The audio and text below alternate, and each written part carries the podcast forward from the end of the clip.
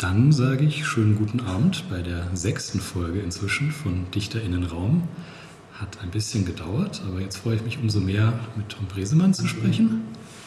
Ähm, wir sitzen hier in Berlin am frühen Abend mit einem Glas Weißwein und wollen ein bisschen über deine Schreibpraxis reden. Äh, schönen guten Abend erstmal. Ja, cool. Äh, ebenso. Schönen Abend und äh, vielen Dank, äh, dass du die gute Flasche Wein mitgebracht hast. Ähm, genau, wir haben uns kennengelernt letztes Jahr auf der Independent Publishing Messe Missread. Mhm. Ähm, und da hast du mir ein, äh, eine Publikation von dir in die Hand gedrückt und das war so, sage ich mal, so der Auslöser, wie es jetzt dann mit einer doch relativ langen Zeitverzögerung, was völlig meine Schuld war, ähm, jetzt zu diesem Gespräch kommt. Ähm, aber vielleicht setzen wir noch mal ein bisschen früher an. Also du, wir hatten vorher eben gerade schon ein bisschen geredet und du hast gesagt, das ist jetzt so ein ähm, neuerer, etwas konzeptuellerer Teil deiner Arbeit. Hm, vielleicht magst du mal so ganz grundsätzlich anfangen, auch wenn das immer so ein bisschen langweilig biografisch ist, wie du überhaupt zum Text, zum Schreiben, zur Auseinandersetzung mit Sprache gekommen bist. Hm. Äh, ja, gern. Ähm, äh, ich mach, mach's kurz. Äh, ähm, ich habe so die ersten Sachen publiziert, also zum Schreiben gekommen ähm, bin ich eigentlich eher ziemlich spät, würde ich sagen. Also ich glaube, die meisten Leute schreiben halt schon irgendwie als Teensgedichte oder so. Äh, das war bei mir nicht so. Bei mir ging es eigentlich erst in den 20er los, in meinen 20er.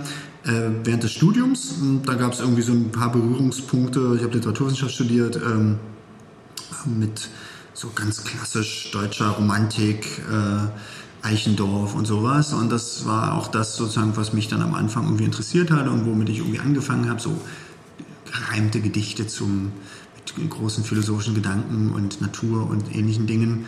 Ähm, und von da aus ging es dann aber schnell weiter, auch mehr in die Gegenwart und in Auseinandersetzung. Eigentlich für mich der große, glaube ich, Push irgendwie in Richtung ähm, irgendwie relevanter Text für mich dann auch im Nachhinein, naja, auch jetzt nicht mehr wirklich relevant, aber äh, ernsthafterer Beschäftigung mit dem Schreiben war dann, ähm, dass ich an der TU studiert habe, Berlin, äh, und da äh, auf die Spuren von Walter Höllerer gekommen bin. Und das ist eigentlich ein Stichwort und auch ein Ansatz, der, den ich da gefunden habe, der, äh, denke ich, bis heute irgendwie eine Rolle spielt für mich.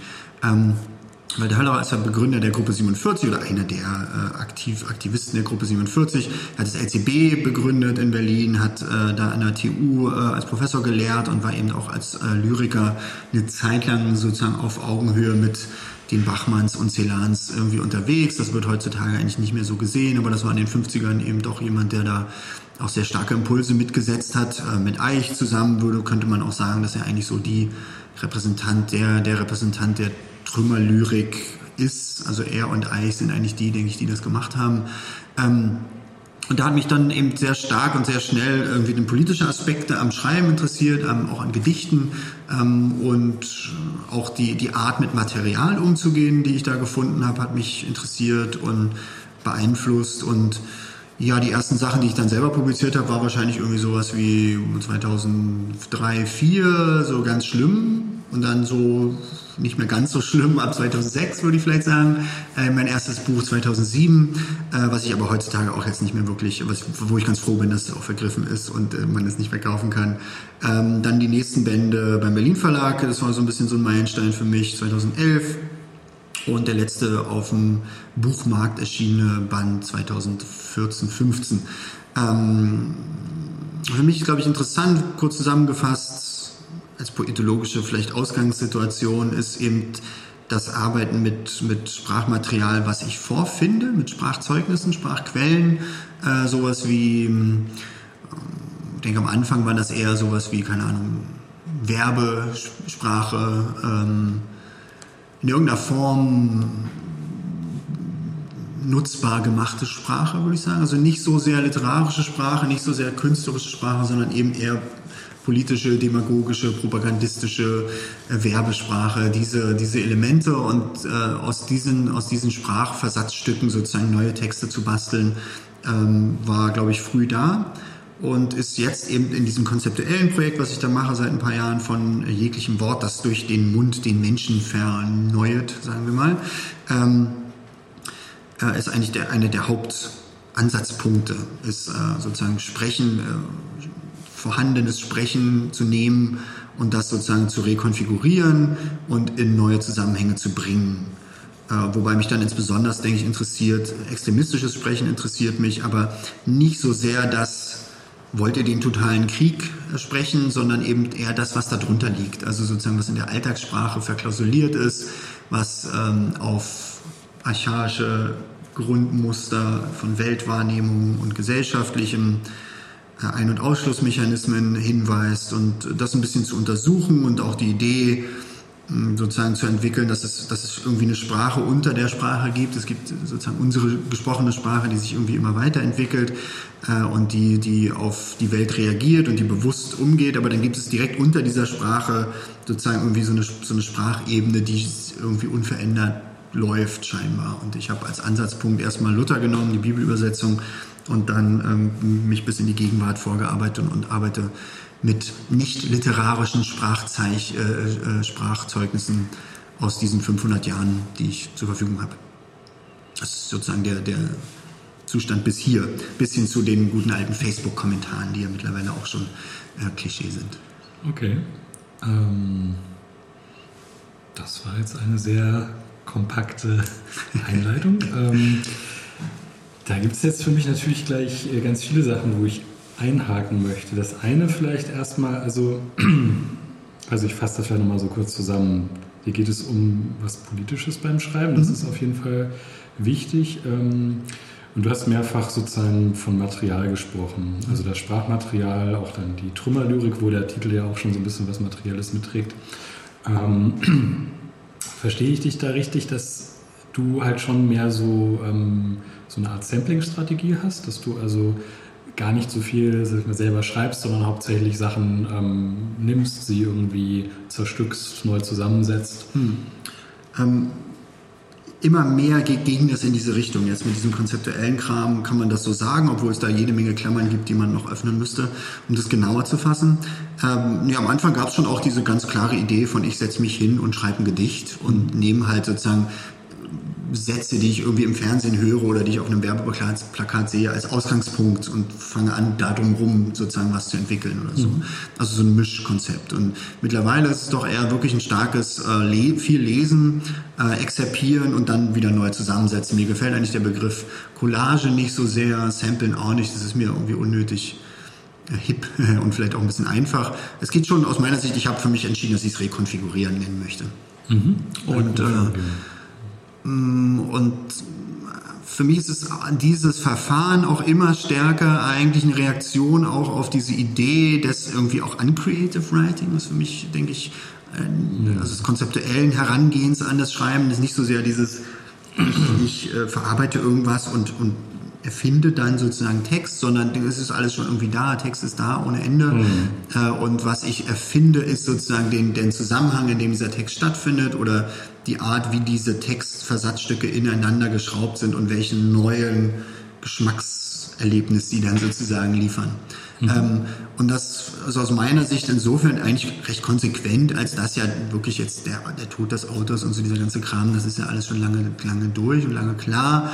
Und dennoch glaube ich, gibt es in der Lyrik, erste Klammer, in der Lyrikszene ganz konkret gibt es natürlich irgendwie immer noch diese Idee des, des Dichters und der Dichterin, der irgendwie, der und die was ganz Besonderes über die Bäume weiß und irgendwie ganz anders als alle anderen mit Sprache umgeht und irgendwie so Welten schafft und bla ähm, und, und besonders präzise und, und äh, äh sensibel und so mit äh, und Seismograph der Gesellschaft ist und all diese tollen Klischees. Äh, und andererseits gibt es, glaube ich, auch in der Buchszene ganz stark auch diese ja, biografistische Herangehensweise. Da geht es, glaube ich, oft um Produktverkaufen. Da geht es aber auch um ein gewisses Bild von, von Autorschaft, von Werk. Äh, und das interessiert mich in der Praxis eben doch immer weniger. Und äh, mich interessiert es eigentlich sogar, das aktiv in irgendeiner Form ähm, anders zu machen und wegzukommen von diesem, von diesem Ich habe mir was ausgedacht hört mal alle zu, hinzu, das, was ich da mache, ist, das ist Sprache, die wir, auf die wir alle zurückgreifen, aus der wir gemacht sind, alle. Mhm. Und die, die Situation, in denen wir uns bewegen, Welt aus Sprache ist da auch so ein Stichwort.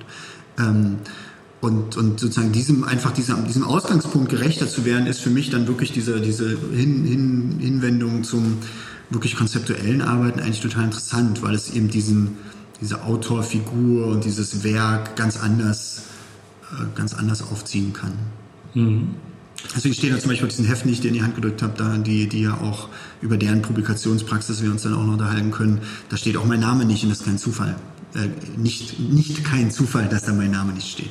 Ja, das war ja auch, glaube ich, ähm, so ein, vielleicht ein Punkt, warum wir ins Gespräch gekommen sind, weil wir ja auch irgendwie dieses Konzept ohne Eben. Autor Eben. verfolgen.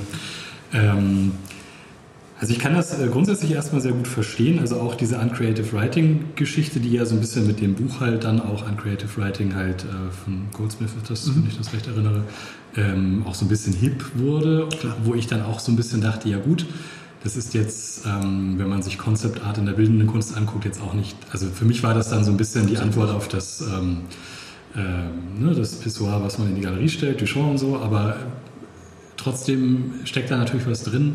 Ich glaube halt, was du meintest, so, also die Autorin, der Autor, dieses Genialistische und so, das will sicherlich heutzutage wahrscheinlich niemand mehr so gerne, aber ähm, ich denke, am Ende rekonfigurieren, wie du das nennst, wir ja alle nur Sprache. Also wir haben ja alle dieses Sprachmaterial und auch wenn ich mich jetzt hinsetze und sozusagen äh, imaginistisch ein Gedicht und einen Raum und eine Stimmung oder was auch immer schaffe, bin ich ja trotzdem wahrscheinlich irgendwie beeinflusst von Werbeslogans, Songtexten, Propaganda, Alltagsgesprächen. Liste, Absolut, genau. Absolut. Insofern denke ich, ähm, weiß ich gar nicht, ob man das so hart trennen muss. Ich kann verstehen, dass man das eine oder das andere favorisiert. Ich würde aber denken, dass das, also in meiner Welt zumindest beides. Äh ja, ich glaube aber, ich glaube, die, die Konsequenz, also das, es gibt ja jede Menge tolle Klischees, äh, die man sozusagen mhm. auf, auf die man als Lyriker zugreifen kann. Und eins dieser Klischees ist ja ganz besonders präzise mit Formen umzugehen mhm. und sozusagen mit, mit Situationen umzugehen und, und und die sehr bewusst zu haben. Also so bisschen, das sind ja auch schon ganz klassische, das ist wie das Haiku, dass man irgendwie jahrelang vor der Kirschblüte sitzt und dann genau diesen einen Satz dazu sagt, den man nicht einfach nach fünf Minuten hätte sagen können, sondern erst nach sozusagen besonders präziser Auseinandersetzung. Ähm, und das ist aber auch ein sehr postmodernes Klischee von irgendwie dem, dem der Werkstatt, von dem sozusagen auch diesem bisschen so diesem wir nehmen das mal raus aus diesem geistig-humanistisch-romantischen und packen das mal in den naturwissenschaftlichen Bereich, so ein bisschen, dass gerade die Lyrik ein bisschen technoid und so ist. Das ist auch etwas, was sehr einfach irgendwie sehr eine, Ausgangssituation ist für jemanden, der heute schreibt. Als Klischee, das ist da, sondern das ist nichts Neues. Ähm, ich glaube aber, dass sozusagen diese Hinwendung zum Konzeptuellen damit am Ende ehrlicher und genauer umgeht. Wenn wir schon präzise sein wollen, dann wundert es mich oft, ist jetzt kein Antikonzept, ne? aber mich wundert schon oft für mich selbst, dass ich dann doch eben hier und da einfach, dass das zwar irgendwie alles irgendwie klar ist, ist aber dann doch irgendwie dann doch irgendwie Bücher mache in klassischen Verlagen und dass auch zum Beispiel die Autorenlesung ganz klassisch ganz wichtig ist, auf einmal dann doch interessant ist, dass da eine Instanz sitzt für diesen Text, der stattfindet, der ja eigentlich komplett ohne diese Instanz auskommen könnte, literaturtheoretisch. Ähm, also wenn das eh alles rekonfigurierte Sprache ist, wozu brauchen wir dann noch, wozu müssen wir dann irgendeinem Menschen zuhören, der, der oder die vorne sitzt? Ähm, also ich will sagen, dass es für mich eigentlich, ich habe da auch keine, es gibt nicht sozusagen eine Theorie und dann mache ich das, sondern es gibt, während ich was mache, merke ich irgendwie, in welche Richtung das geht und dann versuche ich mich damit mehr zu beschäftigen und versuche immer mehr genau das zu meinen, was ich auch mache. Und ich glaube, das ist, das ist für mich dann eher das, was ich meine. Es ist nicht so sehr gegen das Genie jetzt schreiben oder so, was ein bisschen albern wäre, ähm, sondern es ist eher diese Ausgangssituation, die du beschrieben hast, die, die wir, glaube ich, alle haben als Schreibende und Lesende, äh, die, die ein bisschen ernster zu nehmen. Einfach zu sagen, okay, wenn das so ist, warum setze ich mich dann vor ein leeres Blatt und schreibe irgendwas? Warum arbeite ich dann nicht wirklich konkret mit dieser Ausgangssituation und dieser Ausgangslage? Und das dann ins Politische gedreht mit, mit politischem Sprachmaterial beziehungsweise explizit nicht literarischem Sprachmaterial wenigstens. Also. Das ist halt die Frage, ob man überhaupt trennen kann zwischen literarischem und nicht literarischem Sprachmaterial. Hm. Ja, Literatur ist aus meiner Sicht ist ja Kunst. Und Kunst ist das, was man für nichts gebrauchen kann. Das jetzt sozusagen die, die, wenn ich meine, meine Tochter frage, was ist eigentlich Kunst, dann gibt es eigentlich für mich so zwei, zwei grobe Antworten. Irgendwie, wenn Erwachsene spielen.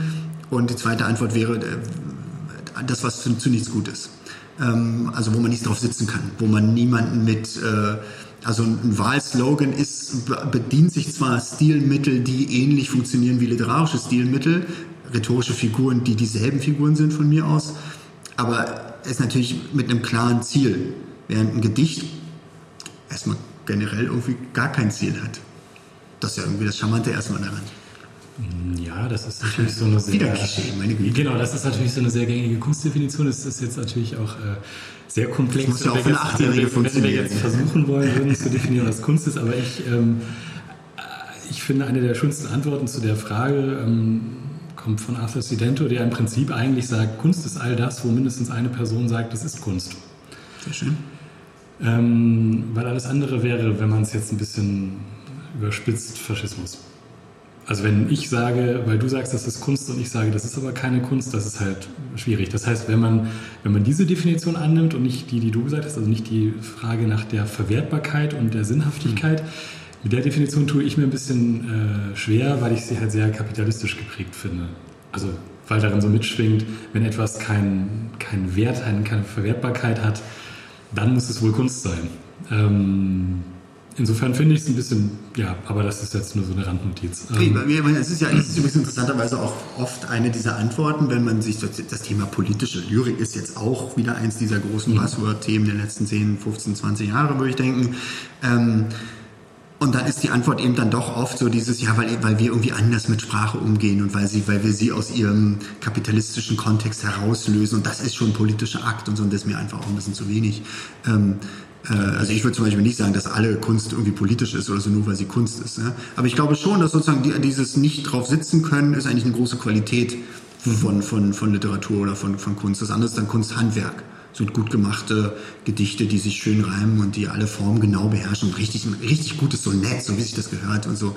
Das ist an meiner, das, das ist dann an der Grenze äh, zu, zu dann doch irgendwie äh, aus meiner Sicht äh, Verwertbarkeit. Und ich finde es eigentlich, ich find's eigentlich eine, eine, schöne Herausforderung, gerade dann auch die Lyrik, die sozusagen auch nichts verkauft und so. Und das ist eigentlich mal eine meiner Ideen gewesen, sozusagen immer weniger Bücher zu verkaufen. Mhm. Äh, und deswegen sind auch, ähm, zumindest mein letzter Verlag, Verlag ist ja auch pleite gegangen. Äh, insofern. Also du hast einen Verlag betrieben? Nein, nein, nein, der, der letzte, wo ich publiziert habe. Ah ja. Ich würde keinen Verlag betreiben wollen, nee. Aber es ist eigentlich eine, eine, sozusagen eine ähm, irgendwie eine charmante Idee, sozusagen da irgendwie Sand ins Getriebe äh, äh, streuen zu wollen und eine auch natürlich wieder recht bequeme Idee. Ähm, mittlerweile interessieren mich da auch ein bisschen andere Sachen mit diesem, mit diesem Kram, was ich da so seit ein paar Jahren mache. Da interessiert mich eigentlich fast eher auch, auch so ein bisschen Frontal, Frontalangriff und Zersetzung und sowas. Was heißt mit Frontalangriff? Wie sieht das konkret aus?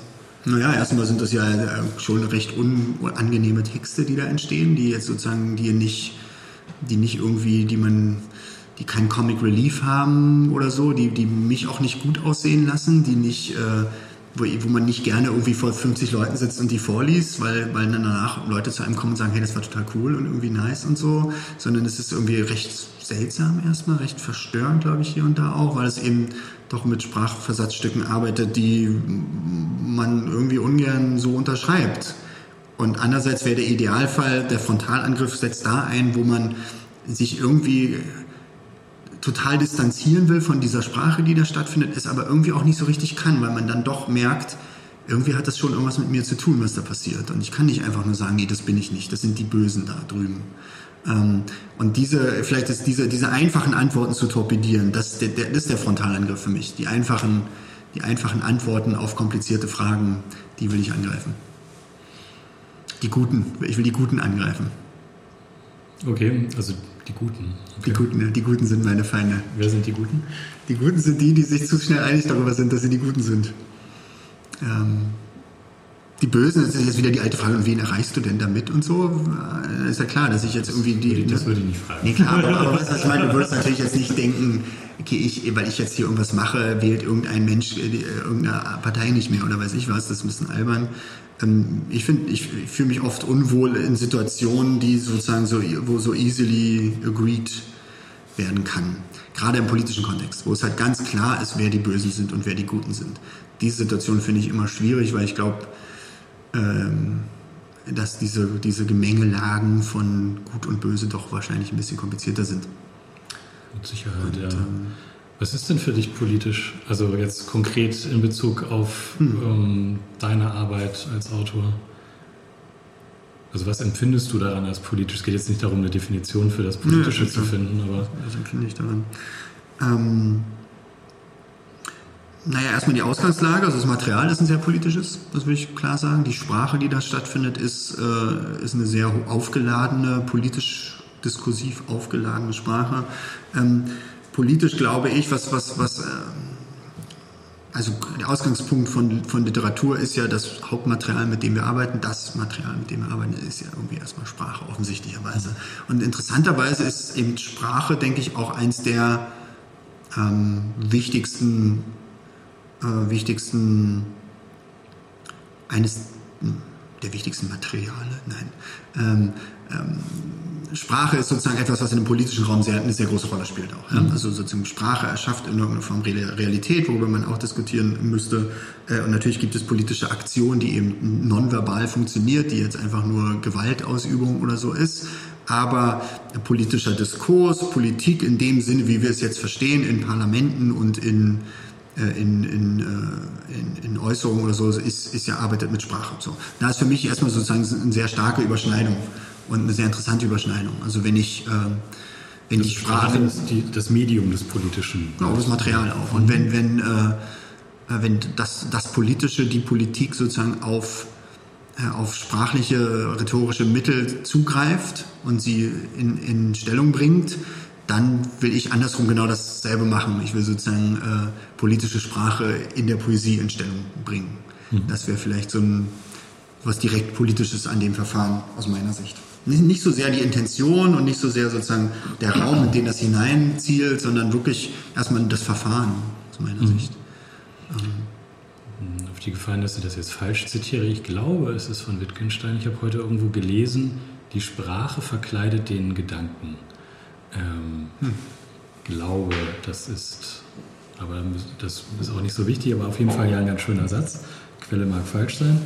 Ähm, jetzt das Politische, wenn man jetzt so ein bisschen auf den Ursprung und die Polis und so zurückguckt, ist das Politische ja natürlich, also hast du vollkommen recht, das Material des Politischen ist sicherlich ganz massiv die Sprache, aber es ist ja auch, würde ich sagen, ein, das, ja, das Zusammensein von Menschen das heißt, wir haben auch Emotionen, wir haben Körpersprache, wir haben Begegnungen, wir haben Berührungen, wir haben alle möglichen anderen Formen von Interaktionen, die halt eben nonverbal stattfinden, mhm. die dann vielleicht sozusagen irgendwie durchschlagen in die Sprache. Wie würdest du deine Schreibpraxis vielleicht dazu positionieren, wenn das überhaupt was ist, was dich interessiert? Ja, ich denke generell, aber da überschneidet sich dann vielleicht doch eben auch mein, äh, ähm, das, das Thema Letretage an der Stelle, aber man muss auch gar nicht zu sehr sich überschneiden. Ich glaube schon, dass das Spannende an dann auch ganz konkret Poesie ist, ist, ähm, ist sozusagen das Zusammensein von Menschen in einem Raum. Ähm, und ich glaube auch, das ist eines der Elemente, weshalb zum Beispiel Veranstaltungen eben doch verhältnismäßig gut funktioniert im Gegensatz zum, zum klassischen Buchverkauf, mhm. ähm, der eben scheinbar immer weniger funktioniert.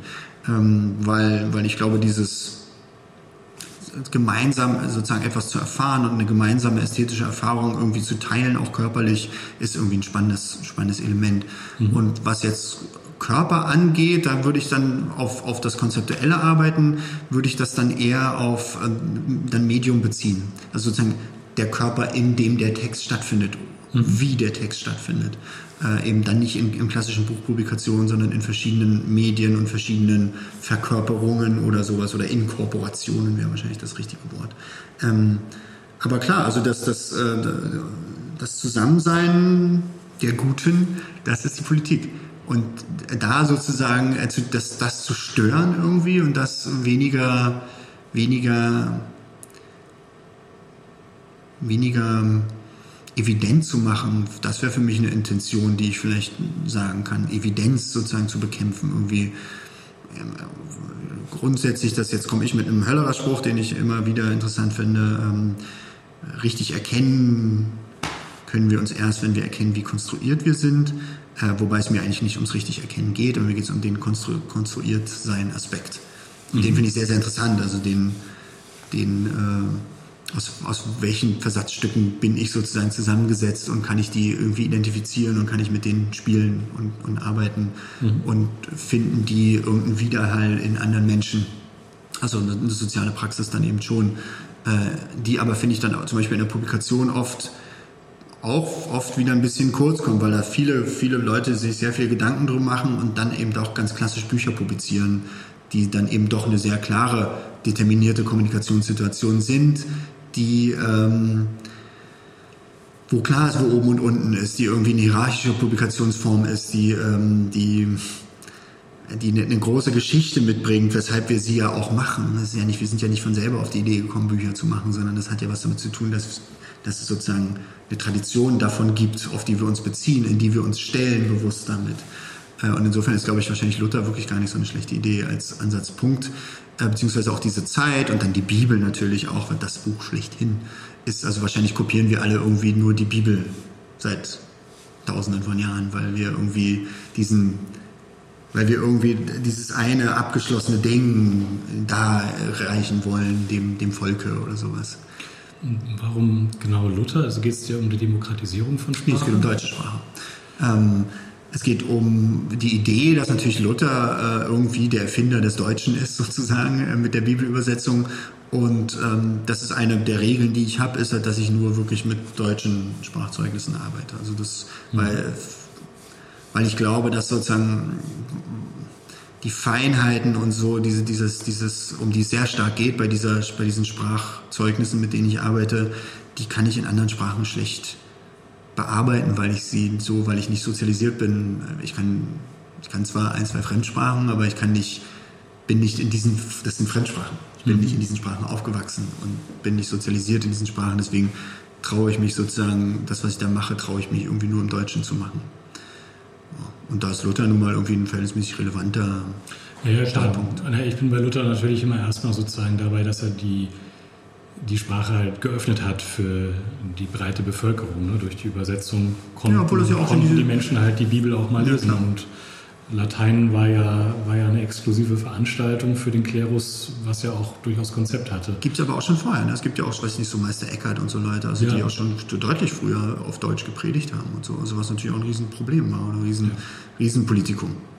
Aber halt ja noch nicht halt im Buchdruck. Nee, nee, also noch nicht in dieser Vervielfältigung.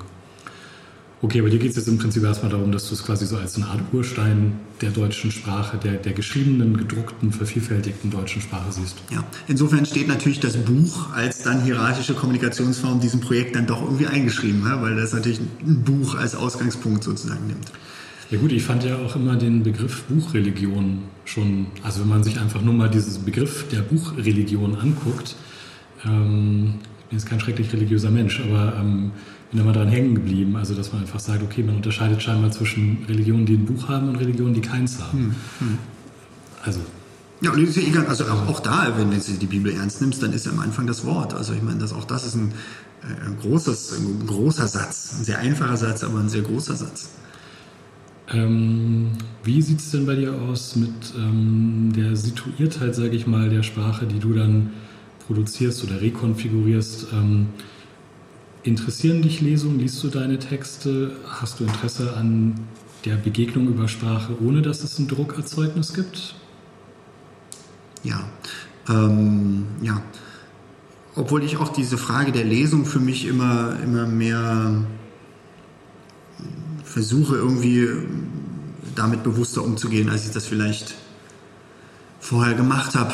Äh, was heißt, was nicht heißt, dass ich vorher nicht bewusst Lesesituationen mir überlegt habe und auch bewusst Texte ausgewählt habe und bewusst sozusagen mit meinem Werkzeug gearbeitet habe. Es geht für mich nicht so sehr um diesen Werkzeugaspekt oder um den, ähm, wir sind alle, das ist ja auch das nächste Klischee wir sind alle Profis im Vorlesen und das ist wahnsinnig wichtig, welche Art wir nach unseren Texten kamen auf der Bühne und, und wie wir das Glas halten und all diese sozusagen, auch das ist eine, eine starke Inszenierung von... Die Selbstinszenierung der Autoren. Ja, genau. Also alles sehr interessant, auch dass oft sozusagen dieses Performative, mit dem dann oft sehr unbewusst und sehr ungenau gearbeitet wird, ähm, auch oft gegengehalten wird gegen die authentische Erfahrung. Also dieses es muss ja jetzt immer alles irgendwie ein Event sein. Warum reicht es denn nicht, wenn ich einfach nur was vorlese und das ist doch ganz toll. Aber einfach was vorlesen ist auch ein Event und ist auch eine Inszenierung.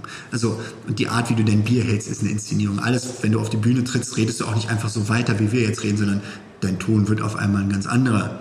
Das ist auch was so was ganz krasses in der, in der Lyrikszene in der deutschsprachigen, dass man sofort so eben unterhält man sich noch ganz normal und dann redet man auf einmal so in Lyrik.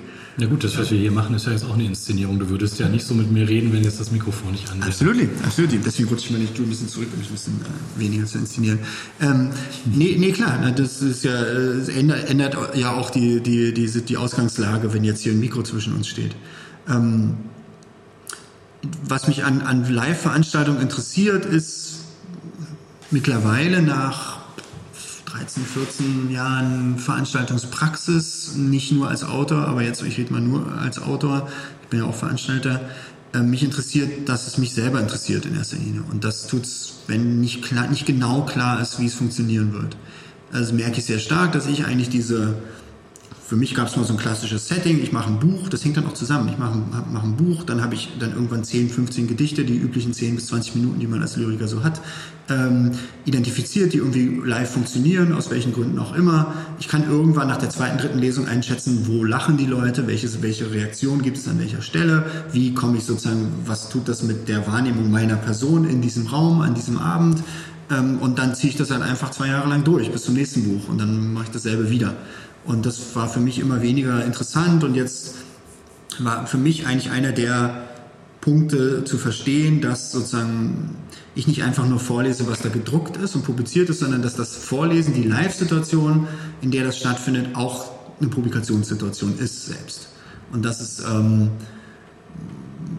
dass es irgendwie im besten Falle sehr genau zugeschnitten ist auf das, was da passiert, auf das Medium, auf den Raum, auf die Konstellation an diesem Abend ähm, und auch, dass es weggeht, weil mein Projekt ja nun mal eigentlich unabhängig von mir funktioniert, also sozusagen anonymisiert funktioniert viel, ähm, macht da jetzt auch im öffentlichen Raum viele Sachen, die jetzt überhaupt nicht mehr auf irgendwas zurückzuführen sind, sondern die einfach nur so stattfinden, ohne dass du jetzt weißt, dass ich das bin oder ohne dass du es rausfinden kannst. Also war das für mich als Live-Situation auch konsequent und interessant, wegzugehen von dieser klassischen, äh, schaut mich alle an, ich mache jetzt was Ausgangslage, sondern hin zu hier passiert was und das ist eigentlich, ist eigentlich egal, wer das ist. Ähm, sondern viel wichtiger ist, dass du eigentlich mit dem, was da passiert, dass du damit alleine bist. Das ist eigentlich ganz ähnlich wie diese Sprache, die hier stattfindet. Die, das ist nicht, das bin nicht ich, der irgendwie zeigt, guck mal, wie komisch und böse diese Sprache ist, sondern das ist einfach nur, hey, diese Sprache ist da und du kennst die genauso gut wie ich. Und eigentlich finde ich, das Spannende wäre dann halt, du bist allein mit dieser Sprache, positionier dich dazu oder so. Und dann ist, ist auch dieses Verhältnis von Schaffen und Rezipieren in irgendeiner Form aufgelöst oder verändert sich. Ähm, es ist eben nicht mehr so dieses, können wir jetzt klatschen, danke für eure Aufmerksamkeit, alles ist wieder gut, irgendwie ist es wieder vorbei oder so, sondern vielleicht franzt es aus und es ist nicht klar, was jetzt passiert und, und wann das vorbei ist eigentlich. Und, und da habe ich viel gelernt von Leuten, mit denen ich mich äh, hier und da beschäftigt habe und auseinandersetze und die ich auch als Menschen zum Teil sehr angenehm finde oder sehr spannend. Matthias Traxler ist ein Name, den ich, den ich live als äh, Lyriker extrem spannend finde. Ähm, Mara Genschel ist jemand, die ich sehr, sehr spannend finde, in ihrer Praxis live, auch wo man auch was lernen kann, wo man lernen kann, dass es sozusagen möglich ist, diese Situation, diese klaren Ausgangslagen irgendwie zu torpedieren und fruchtbar, ästhetisch fruchtbar mit denen zu spielen. Äh, kann ich nur heiß ans Herz legen. Ich, ich, sehe mich eigentlich mittlerweile fast ein bisschen als, als Lehrling von solchen Leuten und solchen Konzepten. Ähm, und versuche irgendwie eigene, eigene Versionen aus dem zu machen, was mich daran interessiert. Mhm. Und auch da hilft das Konzept natürlich wieder. Das Konzept ist am Ende sozusagen, ist natürlich auch ein bisschen albern zu denken, das Konzept ist ja jetzt nicht ohne mich da, aber es ist, äh, es nimmt mich aus dieser Situation ein Stück weit raus und es ist viel mehr das Konzept, was auftritt und nicht so sehr ich. Ich glaube, an dieser Stelle müssen wir mal ein bisschen mehr ins Detail gehen was das denn genau ist, was okay, du machst. Okay, dann ich ein Stück Wein, warte mal. Ja, oder mach, mach ruhig weiter. Ja. Ich stärke euch, ich bleibe extra laut. Sehr gut.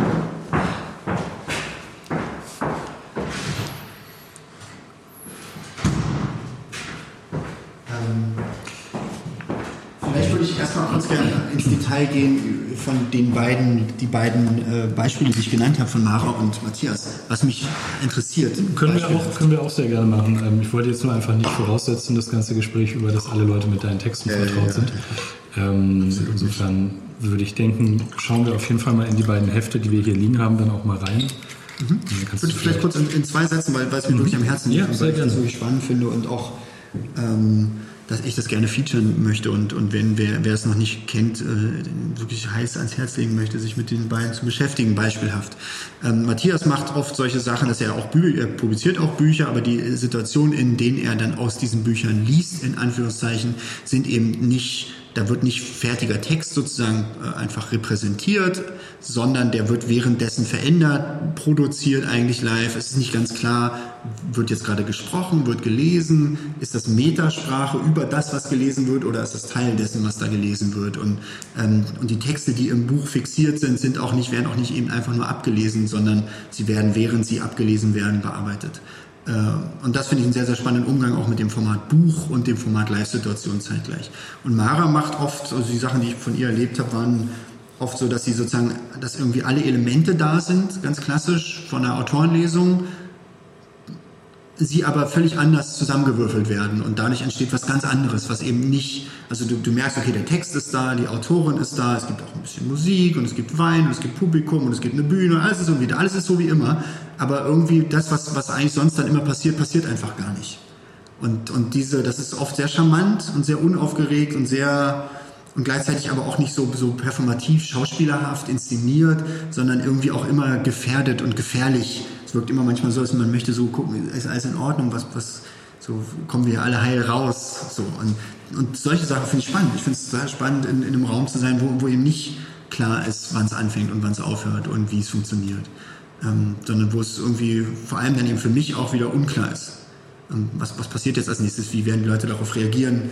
Ähm, und äh, wie reagiere ich selber darauf, dass ich jetzt zum Beispiel in Verbindung gebracht werde mit dieser Situation, die hier gerade entsteht, die ich vielleicht für mich selber gar nicht so als Privatperson quasi sozusagen gar nicht, also auch, auch das finde ich einen interessanten Aspekt, Texte zu erarbeiten, bei denen es mir ganz besonders wichtig ist, darauf zu bestehen, dass sie nicht meine Meinung widerspiegeln oder so halt, weißt du, so, mhm. wo das Verhältnis zwischen mir und dem, was da entsteht, äh, nicht einfach nur ein schmückendes ist. Mhm. Das ist was, was ich mich ähm, an einem ganz trivialen Beispiel gefragt habe, ähm, äh, weil einfach viel darüber diskutiert wurde. Will Beck, seine Romane. Ähm, vor kurzem mit einem Freund darüber geredet. Ich will jetzt gar nicht eine Meinung zu ihm äußern, das tut jetzt hier gar nichts zur Sache, aber die Frage einfach, ist der Eklat eigentlich angemessen? Natürlich ist der auch kalkuliert, auch gar keine Frage. Aber inwieweit Inwieweit wird da eigentlich immer so eine Lesart vorausgesetzt, dass die männlichen Protagonisten in seinen Romanen halt immer eine Repräsentation von ihm selbst sind? Oder ist er vielleicht doch intelligent genug, etwas vorzuführen, was halt, was er selber vielleicht auch nicht gut findet? Also, wie gesagt, ich habe da gar nicht so eine Meinung dazu, aber ähm, ich habe schon das Gefühl, dass, weil wir ja auch über ein totes Autos und so am Anfang, oder du darüber gesprochen hast, dass es ein bisschen verloren gegangen ist, dass man überhaupt diesen Schritt denkt, dass eine Person, die einen Text vorliest, durchaus auch einen Text vorlesen kann. Wenn, also natürlich, wenn, ähm, weiß ich nicht, wenn Siddhartha Sumunchu aus Mein Kampf vorliest, dann verstehen wir schon alle, wie er das meint. Das ist halt so klar quasi eingebettet. Aber sag mal so, wenn, weiß ich nicht, wenn sich jetzt einer hinsetzt, hinsetzt oder hinstellt, wo die Brechung vielleicht nicht so offensichtlich ist und man nicht so viel Kontext zur Person hat und die Person liest relativ nüchtern meinen Kampf vor, was machen wir dann damit? Ja. Das, ähm, das Geile finde ich ist, dass Serdar Somuncu mit diesem, mit dieser, da hat er ja große Aufmerksamkeit mit erregt, aber viele Dinge, die er jetzt so macht, mit dem Hassias und diesem ganzen Kram, die sind überhaupt nicht mehr so klar und die sind überhaupt nicht mehr so bequem. Mhm. äh, und, und so, so, hey, wow, okay, das ist jetzt, ne, das, so, wir wissen, wie das, wie das funktioniert, sondern da sitzt man oft da und denkt so, Alter, boah, ist das krass, also was, also, äh, das ist, das greift wirklich was an. Also ich bin eigentlich ein verhältnismäßig großer Fan von, von Serdar Somuncu, der natürlich jetzt in dem Sinne nicht unbedingt literarisch arbeitet, sondern dann doch irgendeine Art von Kabarett oder so macht. Ähm, Stand-up, oder? Also irgendwie, oder Kabarett, oder ich weiß nicht, was der korrekte Begriff ist. Ähm. Ah, und, aber da finde ich gerade in diesem Programm, die er dann so macht, da ist eigentlich, äh, da, das schafft es eigentlich verhältnismäßig gut, dass wirklich keiner dass eigentlich keiner sich einfach nur mit ihm identifizieren kann in diesem mhm. Raum und dass eigentlich diese, diese sozusagen, ja, dieses klassische politische Kabarett, das linke Publikum lässt sich vom linken Kabarettisten äh, sozusagen wieder erzählen, wie böse die, die anderen alle so sind. Ähm, das löst ja eigentlich extrem geil auf, finde ich, indem er halt sagt, okay, nee, ihr seid die Arschlöcher und ich bin böse halt. Und mhm. das ist halt so ein, das, das interessiert mich schon als, als, als Geste sehr stark. Aber wir kommen zu diesem Hülbeck-Problem. Ähm, worauf ich was sagen wollen würde, denn ich habe jetzt auch gerade vor kurzem eine Veranstaltung kuratiert zum Thema Identitätspolitik und Ästhetik. Ähm, und mich in dem Zusammenhang ist mir noch viel klarer geworden, als es jetzt eh schon immer ist durch die vielen Anekdoten, die man da so hat, von weiß ich, irgendwelchen Fassadendebatten bis all dem ganzen Kram, der so, die, der so durch die Dörfer gejagt wurde in den letzten Jahren. Ähm, das scheint wirklich zu verschwinden. Die Idee, dass, also, also es, es, es wird immer klarer, die Idee, dass sozusagen der Text ist gleich die Repräsentation der Autorin, des Autors und auch gefälligst nichts anderes. Und das ist also auch da ist eine große Lust, entsteht scheinbar eine große Lust an, am Verbieten, irgendwie zu sagen, du darfst solche Texte nicht schreiben, weil du zum Beispiel diese Erfahrung selber nicht mitbringst. Du darfst als ähm, Repräsentant einer gewissen Identität, identitätsbezogenen Gruppe äh, nicht über Repräsentanten von anderen identitätsbezogenen Gruppen schreiben, weil du nun mal deren Identität nicht hast und damit ihre Erfahrung auch nicht. Also kannst du auch sie nicht als Protagonisten in deinen Romanen verwenden. Also das scheint ja erstmal noch ein Problem in der, in der Prosa zu sein, in den Romanen. Ähm, aber dann finde ich, also wenn, wenn sozusagen, wenn wir uns darauf einigen irgendwann, dass wir das nicht mehr dürfen, dann ist eigentlich erstens der Autor wirklich extrem ekelhaft wieder auferstanden. Und zweitens ist dann, was macht dann Literatur überhaupt noch? Also wozu braucht der braucht überhaupt keine Literatur mehr? Dann schreiben wir halt alle nur noch Tagebuch oder was? Also das also jetzt zugespitzt. Das ist sowas, was wir da herausschneiden müssen. Ja, Identitätspolitik, große Schwierigkeiten. Ja gut, aber tatsächlich, also ähm, äh, meine paar Semester Literaturwissenschaft sind so ein bisschen her, aber äh, wenn ich das recht erinnere, gab es ja immer diesen Clash zwischen hermeneutischer und poststrukturalistischer Lesart oder strukturalistischer Lesart. Mhm. Und da sind wir ja genau dabei, dass man jetzt einfach sagen würde, wenn ich das jetzt noch richtig rekapituliere, wenn ich jetzt den Ulbeck-Text äh, poststrukturalistisch angucke, dann ist das halt einfach ein Textgefüge und zu dem Text kann ich irgendwie eine Meinung haben und ich kann sagen, jetzt in seinem neuen Roman, der ist homophob, der ist frauenverachtend, der ist dies und das und jenes und rassistisch und das kann man alles in dem Text auch nachweisen und in der Figur, die da redet und so. Darüber denke ich, also wenn mir da jemand sagt, das kann er in dem Text nicht finden, dann würde ich denken, dann solltest du vielleicht mal deinen politischen Kompass überprüfen, weil das sehe ich da sehr mhm. deutlich. Die Frage ist halt nur, ähm, darf es das geben? Ist es vielleicht auch mal interessant, was zu lesen, woran man sich stört, ähm, was einen ärgert, wo man aneckt und inwieweit ist das auch... Ähm, wie weit hat das wirklich was mit der Befindlichkeit von Herrn Ulbeck zu tun? Also, weil alles, was ich über ihn weiß, ist eine mediale Inszenierung, die auch mit großem Kalkül stattfindet, ja. die mir auch nicht unbedingt persönlich jetzt große Sympathie entlockt, aber und irgendwie scheint man sich ja schon ein bisschen mehr so auf sowas, äh, dann wäre dann hermeneutische Lesart, also dass man irgendwie versucht, die biografische Komponente, die reale Existenz der Person, das ist so krass. Das, das ist so, äh, in Einklang zu bringen. Das ist so extrem uninteressant, finde ich. Also es ist halt wirklich so, ich, das, was ich vorhin versucht habe zu formulieren und wenn wir da reinschauen, dann werden wir das noch ein bisschen deutlicher, glaube ich, fassen können, ist genau dieser Punkt, ist genau der Punkt von, ähm, es geht doch darum, irgendwie Strukturen zu zeigen oder so. Es geht darum, es geht doch nicht darum, irgendwie meine Meinung zu formulieren zu irgendwas oder so. Das ist doch wirklich super krass uninteressant. Und jeg jegliche Art von Kunstwerk auf sozusagen rein biografistisch oder in erster Linie biografistisch zu lesen, ähm, sowohl aus, äh, aus einem Wohlwollen als auch aus einer Antipathiehaltung ist beides gleich uninteressant, denke ich. Ähm, das ist genauso wie, und das ist ja auch nicht das, was dann einen in irgendeiner, in irgendeiner Form berührt oder so. Also ich glaube auch, also ich, ich denke halt, dass, dass äh, diese erste, sozusagen diese, diese strukturelle Lesart für mich eine deutlich interessantere ist, beziehungsweise eigentlich ist, ist es genau dieser Schwebepunkt zwischen diesen beiden Lesarten, die für mich irgendwie interessant ist, die sozusagen die unbequeme, die, die, die, die Klarheit und die Bequemlichkeit gleich torpediert. Und da versuche ich mich immer näher ranzuschreiben an solche Momente. Ähm, und da gibt es natürlich auch diesen Effekt, wenn man diese Texte, die ich da jetzt so mache, liest, ohne in irgendeiner Form sie auf mich zu beziehen, dann sind sie, glaube ich, viel problematischer, wenn man dann wirklich irgendwann denkt, okay, was, was ist das jetzt hier? Ist das irgendwie, ähm, was ist das für eine Ästhetik, die da, was ist das für eine komische Sprache, was soll das? Und die Leute, die mich alle kennen, die da seit Jahren verfolgen, dass ich das mache, die sagen natürlich alle, ja, aber der Tom ist ja ein guter. Und der, der, der zeigt, der will uns da nur irgendwas zeigen und so, damit müssen wir jetzt irgendwie einfach klarkommen, ist so jetzt egal. Ähm, und das immer mehr aufzulösen und wirklich so diesen, im Endeffekt aus Sprachmaterial, aus, einem, aus einer gewissen Richtung heraus äh, Artefakte zu erzeugen, die sich dieser Richtung nicht mehr klar zuordnen lassen, finde ich auch super interessant. Also Texte, Texte entstehen, die, die im Endeffekt so genauso aus, aus, aus einem wenn wir es jetzt mal auf so politische Tagesthemen äh, runterbrechen, die, die sozusagen aus dem AfD-Kontext kommen könnten, die aber genauso äh, Fridays for Future Aktivistinnen so als, als, als, als äh, Äußerung machen könnten oder so. Sowas interessiert mich einfach. Also mhm. diese Klarheit aufzusehen und sagen, es gibt, es gibt interessanterweise etwas, was uns dann doch irgendwie alle vereint. Und das ist das, was mich interessiert, diese Sprache, die wir alle teilen miteinander. Mhm. Aber, aber da geht es dann sehr stark eigentlich genau darum, diese, diese Klarheit des, der Zuordnung zu problematisieren, weil auch da steckt wahnsinnig viel Bequemes drin. Und da kommt diese ganze uralte Scheiße wieder zurück.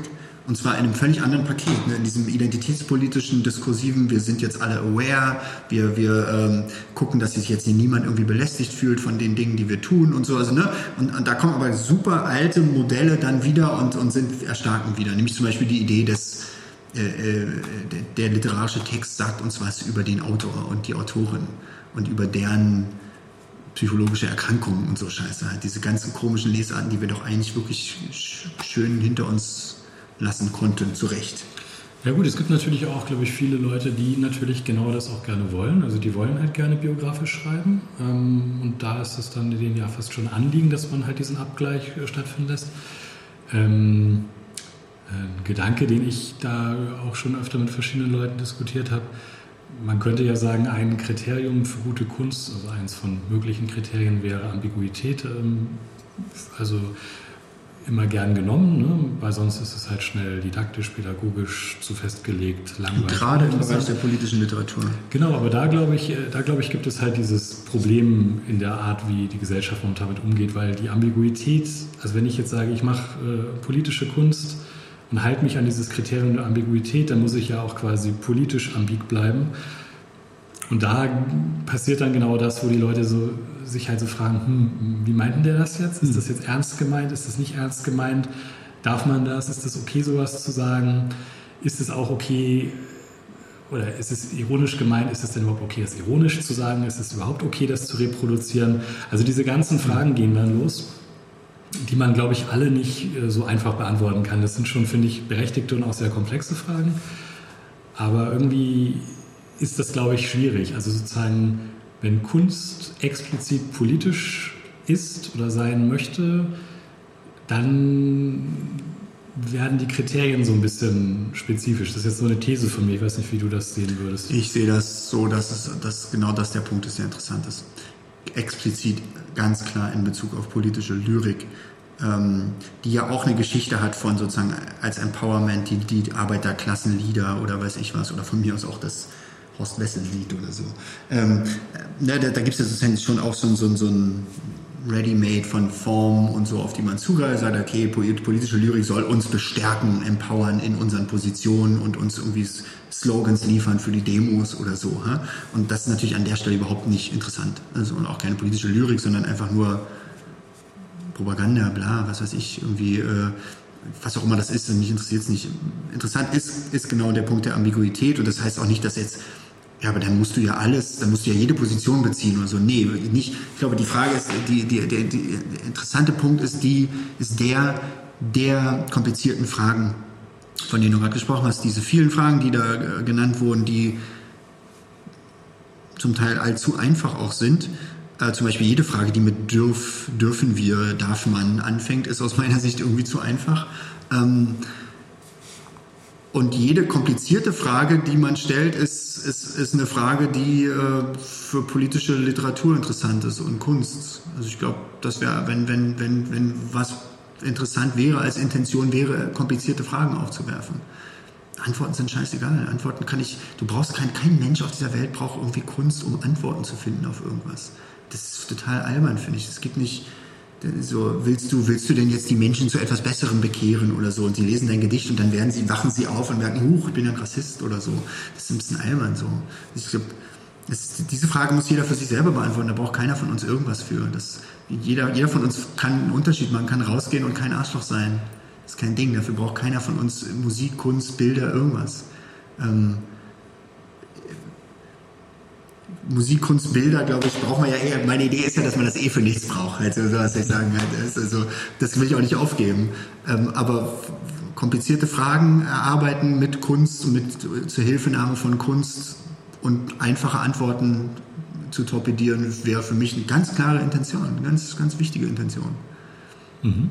Intention ist natürlich auch von Arsch, aber was soll's. Ende bleibt nur der Trümmerhaufen. Nein, am Ende bleibt das Artefakt. Das ist das Interessante. Der, der Text. oder das Bild oder das Stück oder was auch immer entsteht. Das ist interessant. Und was wer damit anstellt, ist, ist mhm. zweitrangig. Ich glaube an Kunst. Na, dann kommen wir jetzt mal zum Artefakt. Wir haben hier zwei Artefakte liegen. Stimmt. Ja. Ähm, das sind beides DIN A5 große, so ein bisschen Fernsehenartig aussehende Hefte. Mhm. Ich hoffe, ich tue dir da jetzt keine ähm, auch würde ich sagen, durchaus mit einem gewissen Gestaltungswillen. Äh, und die gehören zu einer Reihe und es gab drei davon. Ich habe jetzt zwei gelesen, wenn ich das. Magst du dazu mal ein bisschen was erzählen? Ja, es sollten eigentlich sogar vier werden, aber so ist das immer mit den Konzepten. Ähm, ja, die Idee war einerseits, ich habe jetzt eine ganze Weile mit diesen Texten rumgemacht und habe die irgendwie online publiziert oder Teile davon, Memes gemacht, irgendwie Audiosachen, Videosachen damit gemacht mit meinen bescheidenen Mitteln. Ähm, und dann gibt es dann doch irgendwann mal so einen Punkt, dass man denkt, ach, wäre es nicht irgendwie auch mal wieder gut, ein Buch zu machen oder so. Und das ist ja nun mal auch das, was ich irgendwie gewohnt bin in, als künstlerische Praxis. Und dann kam für mich erstmal die Idee zu sagen, ich würde gerne mal ein bisschen andere Publikationspraxis ausprobieren. Und ähm, es gibt verschiedene Aspekte an dieser Heftreihe, die, äh, die ähm, im besten Falle alle miteinander zu tun haben und sozusagen das Konzept abbilden in irgendeiner Form. So zumindest meine Idee. Und äh, wichtig ist, glaube ich, am Anfang zu sagen, dass es irgendwie keine bibliophile Richtung ist. Es gibt nicht, es ist nichts Besonderes an diesen Heften. Die sind auch nicht wahnsinnig hochklassig gestaltet oder sowas. Das Material und so, die kannst, die, die, die fliegen so rum, die kosten irgendwie einen Euro in der Produktion oder so. Das ist jetzt nichts, deswegen auch ein Standardformat. Das ist nichts, was sich sozusagen, was sozusagen als Objekt an sich Kunst voll gemeint ist aus meiner Sicht. Ich, ich, es ist nicht so die weiße Handschuh, bibliophile mhm. Nummer irgendwie. Ähm, was es aber schon ist, ist eben ein, ein, ein, klarer Gedanke, sozusagen diese verschiedenen Texte, die dort drin stattfinden, andersrum. Die, die Hefte, die entstehen, sind sozusagen Teil desselben Produktionsprozesses wie die Texte, die in ihnen drin sind. Und die Bilder, das Material, die Type, bis hin zu die Art, wie es die Leserinnen erreicht hat, äh, gehören, das gehört alles zusammen als sozusagen konzeptuellen Ansatz. Ähm, die Idee ist zum Beispiel, dass man das nicht, die, die werden nicht verkauft, die wurden nicht verkauft. Äh, sie sind, äh, du bist eine Ausnahme, einer von den wenigen Ausnahmen, die das sozusagen als Aus Außenstehende erhalten haben. Es gab, ein, gab einen festen Kreis von Abonnenten für diese Hefte, die ich sozusagen persönlich akquiriert habe, die ich persönlich ausgesucht habe. Ich habe mir meine Leser ausgesucht für diese Hefte. Es waren ungefähr 100, ähm, die ich äh, sozusagen beschickt habe äh, oder in persönlichen Gesprächen, konspirativen Übergaben sozusagen diese Hefte übergeben habe. Ähm, das war mir sehr wichtig, weil natürlich in diesen Heften auch zum Teil mit Dingen gearbeitet würde, wird, die ich sozusagen auf einem Markt nicht machen könnte, einfach weil sie nicht darstellbar wären, weil es rechte Probleme gäbe, was auch immer.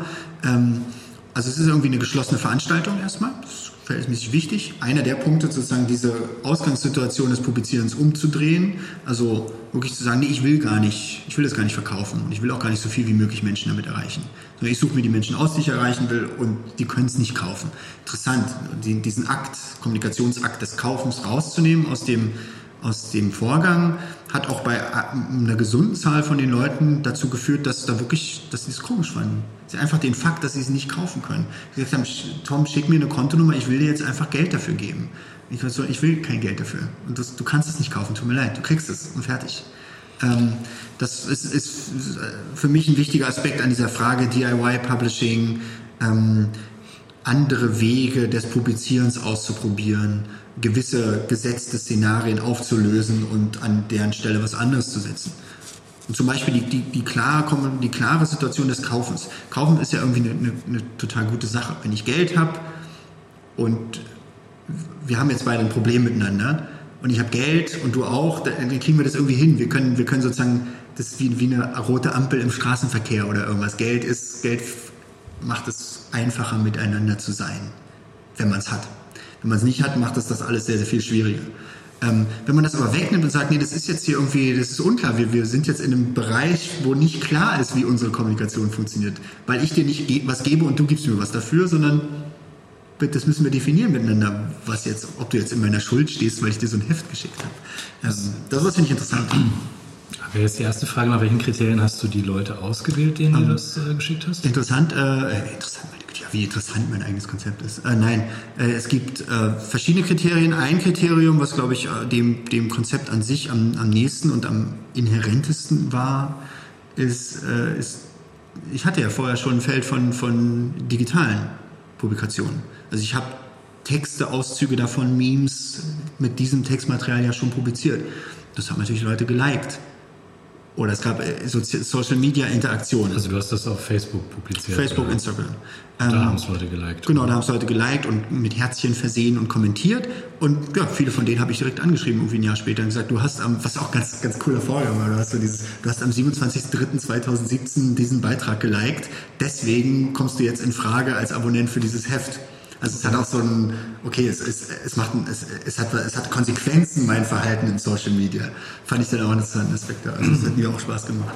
Ich denke mal, das haben vielleicht viele Leute auch schon fast als übergriffig empfunden. Ja, das ist total übergriffig. Also was, Stofflich, so. was Stoffliches zuschickst, mit dem sie sich dann irgendwie ja, sie auseinandersetzen können. Also sie mussten mir ihre Postadresse geben. Also, das mussten sie schon. Ja. Weiß ich ja nicht. Und äh, im Endeffekt ist es eine, natürlich ein großes, Facebook im ganz Kleinen. Also ich habe natürlich jetzt jede Menge Postadressen eingesammelt von Menschen die ich äh, meistbietend an Google verkaufe. Klar. Ja, ich weiß nicht, ob das so ein Geschäftsmodell ist. Aber ich wünsche dir viel Glück damit. Aber mit denen ich weiß, mit denen ich natürlich wieder was anstellen kann. Also die natürlich ja. jetzt einen Grundstoff bilden von, von, von Menschen, die sozusagen, also ich, eigentlich bereite ich auch schon irgendwie Untergrund-Publishing vor, wenn dann irgendwann wir sozusagen nur noch, äh, nicht, nur noch nicht öffentlich miteinander kommunizieren können. Aber was ist denn jetzt konkret der Text in diesen beiden Heften? Ja. Ja, also die Texte sind zwei verschiedene Hefte, auch sehr völlig unterschiedlich voneinander. Das dritte Heft ist nochmal ganz anders. Mhm. Es wurden nur drei, nicht vier. Warum auch immer. Äh, das erste Heft war für mich erstmal als allererster Punkt, wenn ich schon sage, ich mache jetzt doch mal wieder eine Druckpublikation da drin, dann äh, ist die natürlich auf jeden Fall nicht lesbar. Das war erstmal ganz wichtig, dass das, mhm. das ist also ein sozusagen verfremdeter Text, ein, ein torpedierter Text der aber klar als Text erkennbar ist, der mit Bildern versehen ist. Diese Bilder sind irgendwie ähm, Close-up-Porträtaufnahmen von auch nicht irgendwem, sondern einem verhältnismäßig interessanten Personenkreis. Ähm, also ich beschreibe das jetzt einfach ja, okay, noch mal ein bisschen für die, äh, für die Zuhörenden, oder du kannst das natürlich auch beschreiben. Also ich habe, das war auch das erste Heft, was ich gelesen habe. Für mich sah das so ein bisschen aus, als wäre das so mit so einem Laserdrucker gedruckt, der irgendwie nicht mehr richtig funktioniert. Also das kann man sich so vorstellen, dass bei der Schrift quasi immer so einzelne Zeilen weggebrochen sind. Also man kann, wenn man sich anstrengt, kann man es so, kann so gerade lesen, aber es ist wirklich grenzwertig und es ist, es ist schon anstrengend dann. Genau, und das ist so, sind so die unteren zwei Drittel der Seite, Doppelseite immer und das obere Drittel der Doppelseite, da sind dann immer links und rechts ähm, Porträt, wo man nur die Augenpartie sieht und das wird dann auch quasi so ein bisschen zerschossen, auch von so einzelnen Zeilen, die unterschiedlich stark deckend sind und so eine Art Schraffur, Kreuzschraffur, mhm. Raster bilden. So wäre jetzt meine Beschreibung. Das sind eigentlich verbindende Elemente, sozusagen die, die, die, der Verfremdungseffekt ist das verbindende Element zwischen Bild und Text an der Stelle. Genau, und dann gibt es QR-Codes. Ja. Ähm, und zwar mehrere, glaube ich, oder? Ja, ich glaube genau. so drei, vier. Die QR-Codes führen zu Audiodateien, äh, die ähm, auch nah am Unhörbaren sind, weil das halt mhm. einfach so äh, die Computerstimmen sind, also so Voice-to-Text, Text-to-Voice äh, automatisierte Stimmen, die einfach diese Texte, die man eben nicht lesen kann, vorlesen. Mhm. Äh, allerdings auch auf verhältnismäßig äh, unangenehm zu hörende Weise. Ähm, mhm. Genau, ja, und äh, am Ende stellt sich natürlich die Frage, wozu dieser ganze Aufwand, diese ganzen Spielereien und ähm, das hat was mit, also das hat irgendwie mit den Inhalten dieser Texte zu tun, das hat was mit, mit der ganzen Frage von Lesbarkeit, Unlesbarkeit zu tun. Ähm, es hat aber auch mit dieser, ja, diesen Texten, die da entstehen in, seit den, in den letzten Jahren, die sind eigentlich auch eine starke Reaktion auf eine gewisse Gefühlslage, die sich durch vielleicht auch den Alltag von vielen von uns zieht. Und zwar dieses Gefühl von, es braut sich was zusammen, irgendwas. Eigentlich ist irgendwie alles in Ordnung. Also wenn, wir, wenn ich aufs Telefon gucke, dann denke ich, die Welt geht unter. Äh, wenn ich hier rausgucke, ist eigentlich alles ganz normal. Die, die Stadt funktioniert einfach, das Leben funktioniert einfach ganz normal. Man geht einkaufen, alles ist gut. Irgendwie manchmal, Papier ist ausverkauft, aber sonst ist das jetzt grad, ja, Aber manchmal sind auch mal 40 Grad oder so. Dann wundert ja. man sich, warum sind denn jetzt 40 Grad und so. Und, aber gut, äh, geht irgendwie immer weiter. Man geht arbeiten, bla, so. Ne? Und, und andererseits, also das ist sozusagen die Oberfläche, die irgendwie gut funktioniert. Und darunter brodelt es aber irgendwie. Und es gibt irgendwas irgendwas Ungreifbares, was sich nähert, was irgendwie gefährlich ist, was irgendwie, ja, wie, wie, was heraufzieht, so, ja. Und diese, dieses nicht so richtig greifbare Ding, dieses, die ganze Zeit das Gefühl haben, okay, irgendwie, äh, irgendwie wird die Welt wird irgendwie immer schlimmer, immer bedrohlicher. Das ist, das ist was, was in den Texten sehr stark eingeschrieben steht und, und in den Texten sehr stark wiedergefunden wird. Ähm, und dieses Verhältnis von sozusagen klarer irgendwie Oberfläche, Beherrschbarkeit und andererseits aber irgendwie so sowas, was eben nicht klar beziffert. Du kannst nicht sagen, das ist das, was jetzt passiert. Der Weltuntergang, so wie er gerade stattfindet, scheint eben nicht so zu sein, dass einfach die Welt untergeht und das war's und wir alle halten an, und, sondern das geht so Stück für Stück irgendwie. Irgendwie passiert immer mehr und irgendwas und äh, irgendwie gibt es keinen Weg zurück daraus und, und es, es, wird immer schlimmer, es wird immer schneller und immer gruseliger und so. Und das war für mich wichtig, äh, in diesen Heften in irgendeiner Form zu bearbeiten. Und dieser Text jetzt in diesem Heft, was ich gerade beschrieben habe, ist der dann auch, nach dem, was du vorhin meintest, rekonfiguriert? Also ist das quasi Found Footage oder wie auch immer du das ja, bezeichnen alles, würdest? Alles genau wie die Porträts natürlich auch. Die Porträts sind äh, quasi die Sprecherinnen, also die, die Stimmen, die das sprechen, sind dann weibliche Stimmen, weibliche Computerstimmen, die dann natürlich sozusagen wenn man dann das Heft, während man es hört, wieder aufmacht, dann sieht man auf einmal, ja, sind das die Sprecherinnen? Aha, interessant. Und dann gibt es auch diesen Digitalisierungs- digitalisierten Verfremdungseffekt, den man dann da auch wiederfindet, sozusagen, der dann korrespondiert mit diesen Audiodateien, die auch digital verfremdet sind. Ne? Ähm, ja, was, was sind das für Textquellen? Also wow, das ist mittlerweile so viel unterschiedliches Zeug. Ähm, ich denke, hier gibt es ganz verschiedene Dinge. Man muss immer ein bisschen aufpassen bei diesen Projekten und wenn man dann Deutsch auch noch als Ausgangslage nimmt und sich andere Sachen damit wegnimmt, dann landet man natürlich schnell und dann macht man nur noch Goebbels die ganze Zeit. Das ist natürlich auch so ein echtes Problem. Ich will jetzt nicht so, das ist keine Auseinandersetzung mit dem Dritten Reich oder so. Mhm. Aber natürlich gibt es da Quellen, ich glaube, hier und da ist ein bisschen Goebbels mit drin. Ehrlich gesagt, glaube ich, bei der einen, bei dem ersten Heft ist auch eine Rede von Göring sehr stark vertreten. Ähm, aber auch drumherum sehr viel. Also es geht wirklich von Tagebuchaufzeichnungen von Privatpersonen, die in irgendeiner Form überliefert sind, bis hin zu gesellschaftlich relevanten Personen. Äh, Politiker reden auch nicht nur aus äh, den 30er, 40ern, sondern auch davor und danach. Für mich eigentlich die ergiebigste Zeit, würde ich fast sagen, sind eigentlich eher die Jahre, die 10er und die 20er Jahre, wo halt diese, diese Sprache noch nicht so ausdefiniert ist, wo irgendwie, wo, wo so verschiedene Dinge, die wir als Weltbilder und als Schemata mittlerweile rückblickend klar zuordnen können, noch nicht zugeordnet sind. Ja, wo man irgendwie diese ganz, ganz tolle Quellen findet, die super esoterisch, rassistisch, arisch, vegan sind und äh, wo du wirklich denkst, okay, und, und schwul am besten noch. Also wo du wirklich so denkst, okay, das ist, das ist, das ist so ein totaler Wust aus, aus ganz tollen, mhm. interessanten äh, Äußerungen und, und Denkfiguren, die eben noch nicht so klar sortiert sind, wie sie aus dem mhm. Blick von jetzt auf die 30er, 40er dann erscheinen. Mhm. Äh, und wo man dann auch ein bisschen mehr versteht, ja okay, natürlich konntest du 1922 noch nicht wirklich wissen, äh, äh, welche Form was sozusagen 10, 20 Jahre später annimmt, so, weil, das, weil das völlig unsortiert war. Und warum sind das dann äh, weibliche Stimmen und äh, Bilder von äh, Sprecher Sprecherinnen in dem Fall? Ja, es sind alles SprecherInnen. Es sind nicht nur irgendwelche Sprecherinnen, sondern alles äh, äh, prominente Nazis. Mhm. Prominente Nazi-Frauen. Äh, sowohl äh, Partnerinnen von prominenten Nazis als auch äh, Protagonistinnen äh, nationalsozialistischer Kultur, als auch Täterinnen, Aufseherinnen, ähnliches. Mhm. Porträts so interessant auch, dass wir, dass wir die Nazis so als so eine stark männliche Sache begreifen. Und auch da ist dann, ist ein Stück weit äh, ein ungewohntes Geschmackserlebnis, wenn man sich klar macht, dass wir eben, dass das nicht, dass viele der Partnerinnen, über die wir sprechen, eben nicht so Mäuschen am Herd waren, sondern auch überzeugte Nationalsozialistinnen, die auch tätig waren. Äh, dass es jede Menge äh, äh wirklich, wirklich Verbrechen von Frauen gab. Wir reden über KZ-Aufseherinnen, ähnliches. Ähm, und natürlich dann auch in, in der medialen Aufbereitung der Bewegung, Lini Riefenstahl und so weiter, gibt es auch jede Menge Protagonistinnen.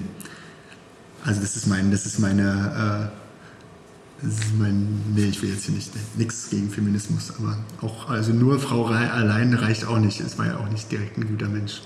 Nee, ich hätte mich jetzt nur gewundert, warum es jetzt, warum du das so explizit machst, dass es ähm, quasi nur weiblich, also ich meine, weibliche Computerstimme ist ja Unsinn, also weil ich meine, was soll das bedeuten? Aber eine Stimme, die man vielleicht eher als äh, weiblich zuordnen yeah. würde vom, von der Stimmhöhe oder so. Ähm, aber weil du das jetzt so explizit gesagt hast, wollte ich da einfach nochmal nachfragen, wie es zu dieser Entscheidung gekommen ist. Weil ja viele von den Texten, die du als Ausgangsmaterial benutzt hast, vielleicht ja auch dann von Männern geschrieben wurden, nehme ich mal an. Hm. Genau. Mhm. Und beides. Aber es gibt auch jede Menge äh, sozusagen weibliche Stimmen, die, die Eingang finden in diese Texte. Mhm. Okay. Und, äh, ja, also, also die Idee ist wirklich am Ende ein Paket zu schnüren, was verschiedene, welches verschiedene Aspekte abbildet, beinhaltet. Abbilden ist auch wieder so ein Problem, weil es ja auch nicht darum geht, zu sagen, guck mal, das ist so und so und guck mal, das ist so und so. Dann würde man ja auch einfach die Quellen angeben und so, sondern das ist ja dann das im besten Falle, was irgendwie passiert, wenn man sich damit beschäftigt. Und das ist ja auch am Ende egal. Es ist ja egal, wer da auf diesen Bildern zu sehen ist oder so. Die, was du selber mit diesem Heft in der Hand daraus machst, ist ja viel wichtiger und viel spannender, als mhm. was ich damit gemeine und woraus ich das speise oder so. Gut, aber dir war ja schon daran gelegen, wie du vorhin gesagt hast, sozusagen so eine Art ähm, unbequem störenden Fremdkörper den Leuten da auch zuzuschicken? Ich will diesen Aspekt auch, den würde ich auch gerne verschärfen. Wenn ich jetzt denke gerade wieder darüber nach, auch wieder was zu publizieren, ein Buch vielleicht wirklich auch mal ein richtig dickes Buch zu machen, auch dann ohne Verlag, ohne, ohne dass man das kaufen kann und so. Und dann ist der nächste Schritt, dass ich es ungefragt anonym zuschicke, so wie so, wie so Droh so Drohbriefe einfach so, dass man das einfach einmal im Post, Post oh, jetzt, jetzt, ja shit, hab ich jetzt gesagt, das weiß man es. Äh, Mache ich natürlich nicht. Das ist die Ausgangsidee. Aber sowas, also dieses Übergriffige daran noch, noch weiter auszuarbeiten, finde ich schon sehr interessant eigentlich. Und das zweite Heft? Das zweite Heft ist ähm, ja dann natürlich doch ein bisschen eine Zuspitzung von diesem, von diesem Nazi-Aspekt da drin, das allererst, in allererster Linie auf ähm, auf den ersten Blick über die Type funktioniert, was eine, eine, eine klassische äh, Type ist aus den 30er Jahren, in der das gesetzt ist.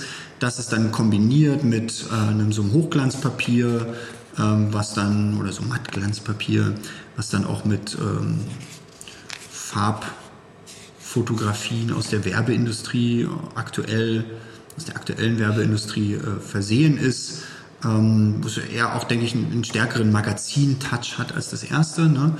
Ähm, es geht auch thematisch sind diese Hefte unterschiedlich. Sie haben sozusagen auch noch so thematisch klare Titel. Äh, das zweite ist ja dieses Thema ähm, Anblick der Männer und Frauen und das Verdunklungs, ins Verdunklungspapier gewickelt. Dieses Heft kam in einem pinken Umschlag, so einem Hochglanzumschlag, den du jetzt nicht hattest, mhm. der aber auch ein wichtiger Teil ist sozusagen der Publikationssituation. Der war sozusagen in diesem Umschlag drin. Dieser Umschlag war verklebt, man konnte den auch nur ganz schwer und ganz schmierig nur öffnen und so und der war so hochglanzpink. Ähm, also auch da äh, wieder die, die, die Form der Publikation ein wichtiges Element zum Inhalt. Und ja, ich habe irgendwann angefangen, diese Texte, die da entstehen, sozusagen versucht, die, die so Schneisen reinzuschlagen in, in das Konvolut, die in irgendeiner Form inhaltlich zu strukturieren.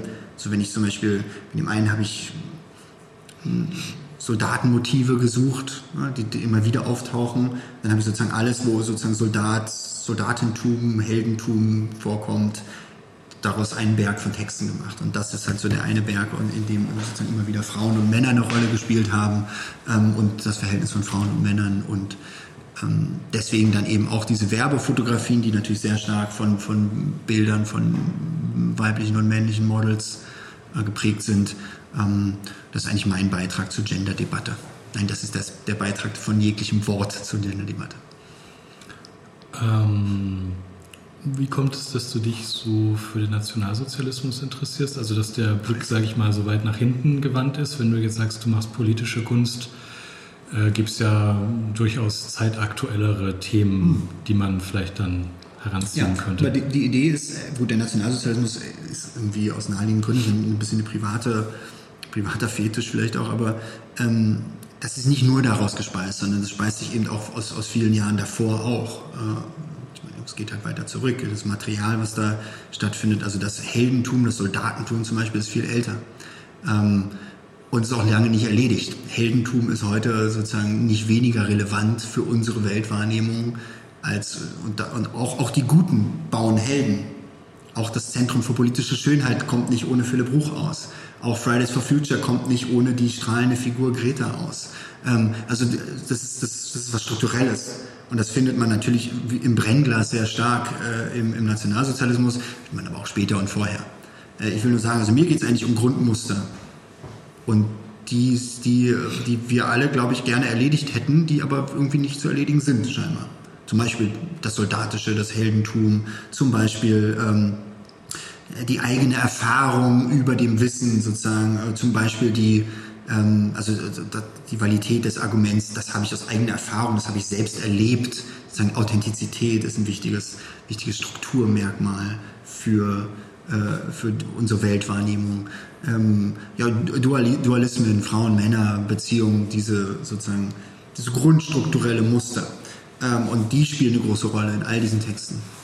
Und die äußern sich halt äh, in, in, in, ähm, anekdotenhaft könnte man sozusagen diese Frage beantworten, warum, warum, warum nicht einfach sozusagen nur mit aktuellem Material arbeiten oder nur, nur, mit, nur mit aktuellem Diskurs, weil es ja genau um, nicht um Aktualität geht, sondern es geht etwa um etwas, was sozusagen unterhalb dieser Ebene von Aktualität liegt. Weil Aktualität bedeutet ja zum Beispiel auch, dass wir uns irgendwie weiterentwickeln, dass wir uns, dass sich was ändert, dass was abgeschlossen ist. Und dann gibt es die Idee, dass Geschichte sich wiederholt oder so. Und das glaube ich zum Beispiel nicht. Also ich glaube, mein Projekt zeigt mir eigentlich immer mehr, dass Geschichte einfach nie aufhört. Also sozusagen nichts ist erledigt, nichts kommt wieder, weil es einfach nie vorbei war. Weil es nie, weil es sozusagen, weil es dieses, diese Struktur unter der Oberfläche immer gibt. Und diese Struktur ist aus meiner Sicht sind halt, sind halt diese Muster, die sich dann sprachlich äußern. Äh, und, und, äh, und die interessieren mich, die will ich rausarbeiten.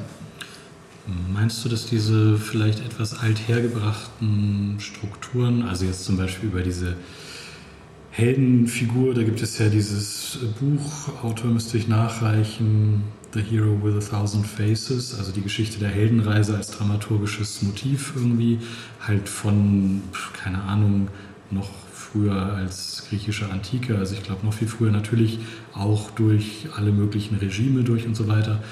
Ähm, glaubst du darin ist begründet diese, dieser doch recht spürbare Wunsch nach einfachen Antworten? Also zum Beispiel auch, was du meintest, dieser Gender-Dualismus ist ja ein sehr einfaches und unvollständiges und unbefriedigendes Modell. Denke ich, muss man jetzt auch nicht tief in der Gender-Theorie sein, um festzustellen, dass sich die allerwenigsten Leute, glaube ich, ganz klar männlich oder weiblich fühlen, also in dem Narrativ dieser Geschlechterrolle. Aber trotzdem gibt es ja irgendwie diesen Wunsch nach so klaren strengen Kategorien und du hast ja auch am Anfang darüber geredet, also als es so ein bisschen grundsätzlich darum ging, ähm, wie schreibst du, was schreibst du, was gibt es so für Klischees und so. Also Klischees sind ja eigentlich auch genau das. Also das ist was, was dich interessiert, diese zu randscharfen Abgrenzungskategorien, die vielleicht dann auch vorzuführen, oder? Absolut. Also die erstmal ähm, für mich, also da gibt es natürlich schon auch einen, einen biografischen Hintergrund, denn ich bin ja auch nicht frei von diesem Bedrohungsgefühl und ich bin auch nicht frei von diesen Mustern. Und brauche oder möchte gern sozusagen in irgendeiner Form mit diesen Mustern arbeiten oder ich will daraus irgendwas machen. Ich will mit meiner Ohnmacht in irgendeiner Form arbeiten. Und ähm, Texte aus dieser Ohnmacht zu machen mit unter Zuhilfenahme von, von Material gibt mir irgendwie ein Gefühl von, von Sinnhaftigkeit meiner Existenz. Jetzt ganz biografisch, ganz, ganz einfach. Ne? In dem Moment, wo ich das baue, habe ich keine Angst mehr vor der Welt, weil ich, sie, weil ich aus, aus diesem, was mir da Angst macht, was machen kann. Was was basteln kann, Artefakte bauen kann daraus. Ähm, aber genau, also das ist, das ist genau das, ist das Hauptthema, das, das vorzuführen und das aber auch nicht mit dem Finger zu zeigen, guck mal, wie das ist, sondern sagen, nee, guck mal, das sind wir und das bin ich ohne Abstriche und du auch und alle sind das. Wir alle funktionieren so. Das ist jetzt meine große übergeordnete These dazu.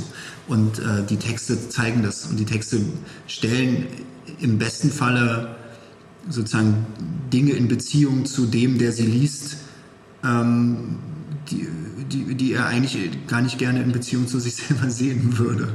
Ähm, weil ich glaube auch, wenn wir jetzt darüber jetzt mal den Bereich des Literarischen verlassen, sondern fragen, was braucht die Welt, was müssen wir ändern, dann wäre es aus meiner Sicht ganz wichtig, diese Strukturen mal zu ändern und, und ohne Helden auszukommen. Und vielleicht eher an die Struktur der vielen zu glauben und an dem, an Empathie zu glauben und an Miteinander und wir gemeinsam gestalten, dass wir gemeinsam übernehmen Verantwortung für uns alle gegenseitig und nicht Greta macht das jetzt für uns oder Greta ist doof oder so. Weißt? Also mhm. irgendwie super viele Diskurse gehen so schnell in immer diese Richtung, wo man, äh, wo es um Identifikation geht oder um Abstoßung.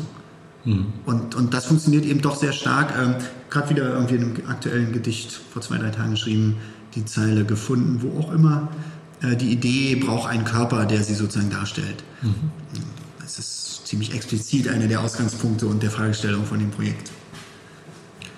Ähm, gerade weil das ja so ein bisschen Wellen gemacht hat Ende letzten Jahres, äh, die Wiederauflage der Männerfantasien von Teveleit, hast du dazu eine Meinung? Die, die, die Männerfantasien von Teveleit sind eins der Kernbücher. Also ich würde sagen, vergiss meine ganze Scheiße und lese die Männerfantasien. Punkt. Ein großartiges Buch, großartig. Und es ist auch für, für meinen Kram seit zehn Jahren relevant. Also wenn es irgendwann mal darum geht, zu verstehen, was Tom Bresemann macht, dann liest halt Walter Höllerer und Klaus Teveleit. Wo ich zu Teveleit später auch nicht so viel sagen kann, aber die Männerfantasie ist die Männerfantasie. Das ist extrem, extrem gewinnbringend, finde ich. Extrem gewinnbringend. Konntest du mit der Kritik an dem Buch was anfangen, die jetzt ja auch so ein bisschen, also ist ja klar, ne, wenn so ein Buch dann irgendwie durch die Medien gereicht wird, dann gibt es kritische Stimmen, die halt irgendwie dies und jenes daran. Ähm Würdest du sagen, welche Kritik?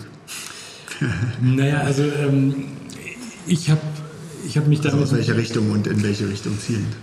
Naja, so ein bisschen, wo er seine Quellen hergesammelt hat. Also, dass ihm ja vorgeworfen wurde, also sozusagen auch so einer soziologischen Praxis, dass er eine konkrete These hatte und halt einfach sehr viel Material angehäuft hat in einem ziemlichen Wälzer, das halt auch gut zu seiner Grundidee also ja, passt. Ja, boah, das ist Wissenschaft halt. Ich meine, so läuft ähm, das halt. Das, also, das finde ich jetzt als Grundverfahren, ist das doch das, was irgendwie alle erstmal machen. Nö, nö, ich finde es nur interessant, weil, weil ich, also ich muss dazu sagen, ich habe nur darin gelesen, ich habe es nicht vollständig gelesen. Ähm, deshalb kann ich da jetzt gar nicht so tief einsteigen. Ähm, ich fand es jetzt einfach interessant, nochmal so ein paar Interviews darüber zu lesen.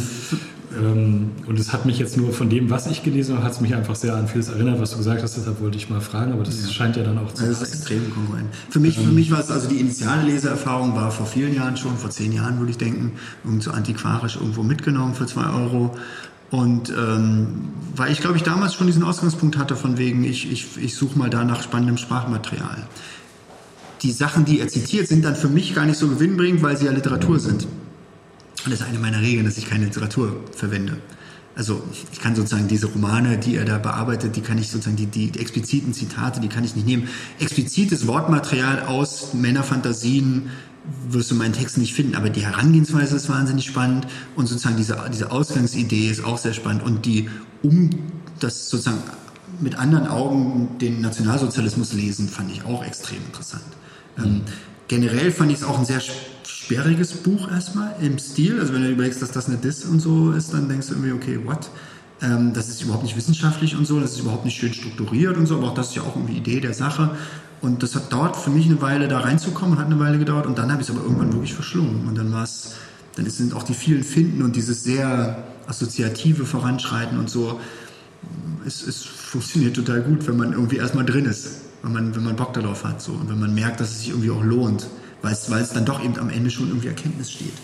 Und weil diese ganz archaischen Muster, die er da bearbeitet, die sind natürlich, das ist genau das, worum es bei mir auch geht, die, die Flut und so und auch ganz toll, die äh, äh Namen sind Penisse und so, ist großartig. Ich meine, das ist alles wirklich, das ist wirklich geiler Scheiß, absolut.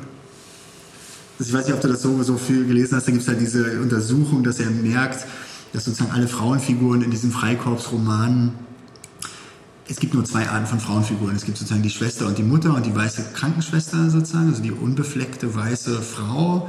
Und diese Frau hat das Schicksal, dass sie immer stirbt und zwar meistens nach drei Seiten, nachdem sie aufgetaucht ist initial. Das ist großartig. Das ist wirklich so ganz strukturell einfach so.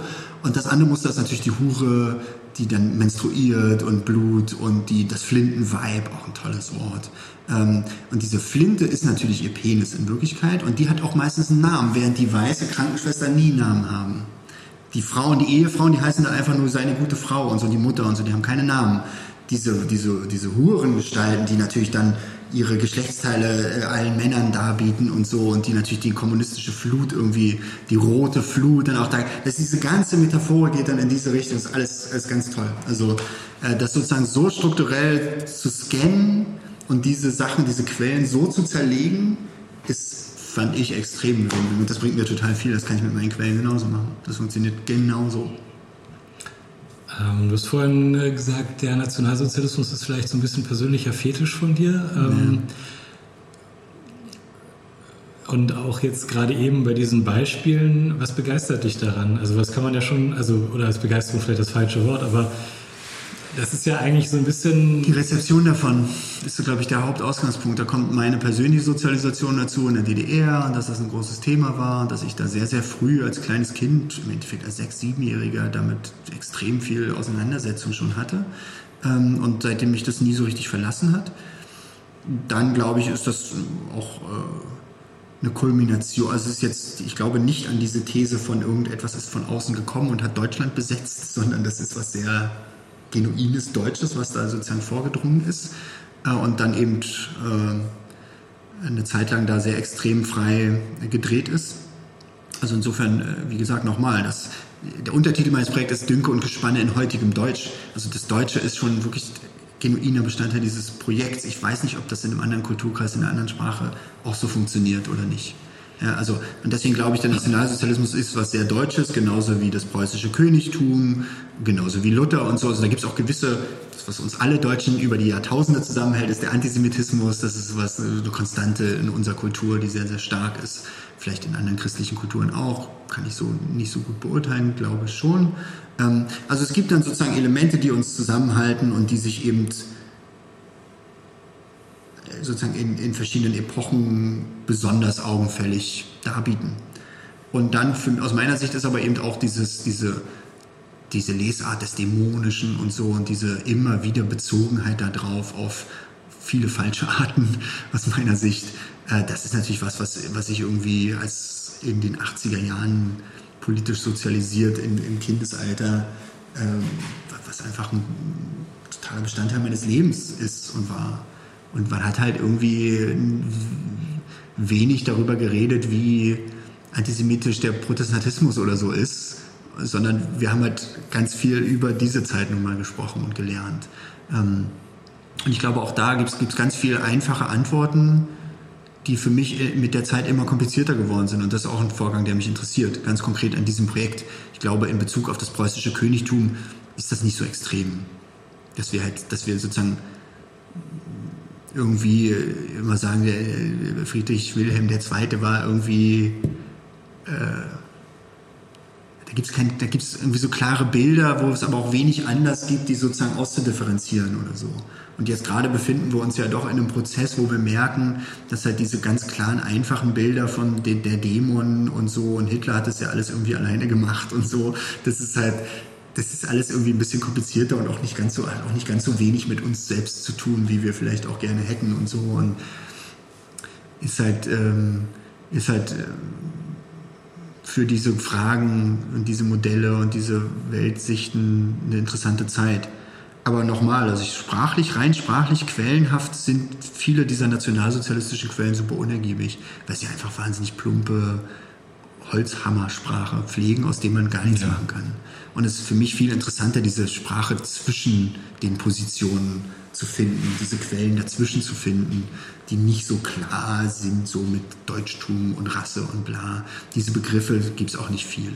Also ich habe wirklich jetzt sowas wie Mein Kampf oder so, ist einfach wahnsinnig unergiebig für mich gewesen. Ja, also ich habe das auch damals an der Uni im, äh, im Studium gelesen irgendwie, in einem Kontext von einem Seminar, wo es halt auch um so Propagandasprache und so weiter ging und ähm, ja, hatte es vorher auch tatsächlich nie in der Hand gehabt, ähm, keine Berührung damit gehabt und war irgendwie, es klingt jetzt schwierig, das zu sagen, aber ich war auf eine Weise im ersten Moment fast so was ein bisschen wie enttäuscht, weil dieses Buch sehr so sehr dämonisiert wurde und dies und das. Was man natürlich sagen muss, ähm, was mir dann schon klar geworden ist, da steht natürlich wirklich exakt drin, als wie, wie eine Blaupause, was dann auch stattgefunden hat.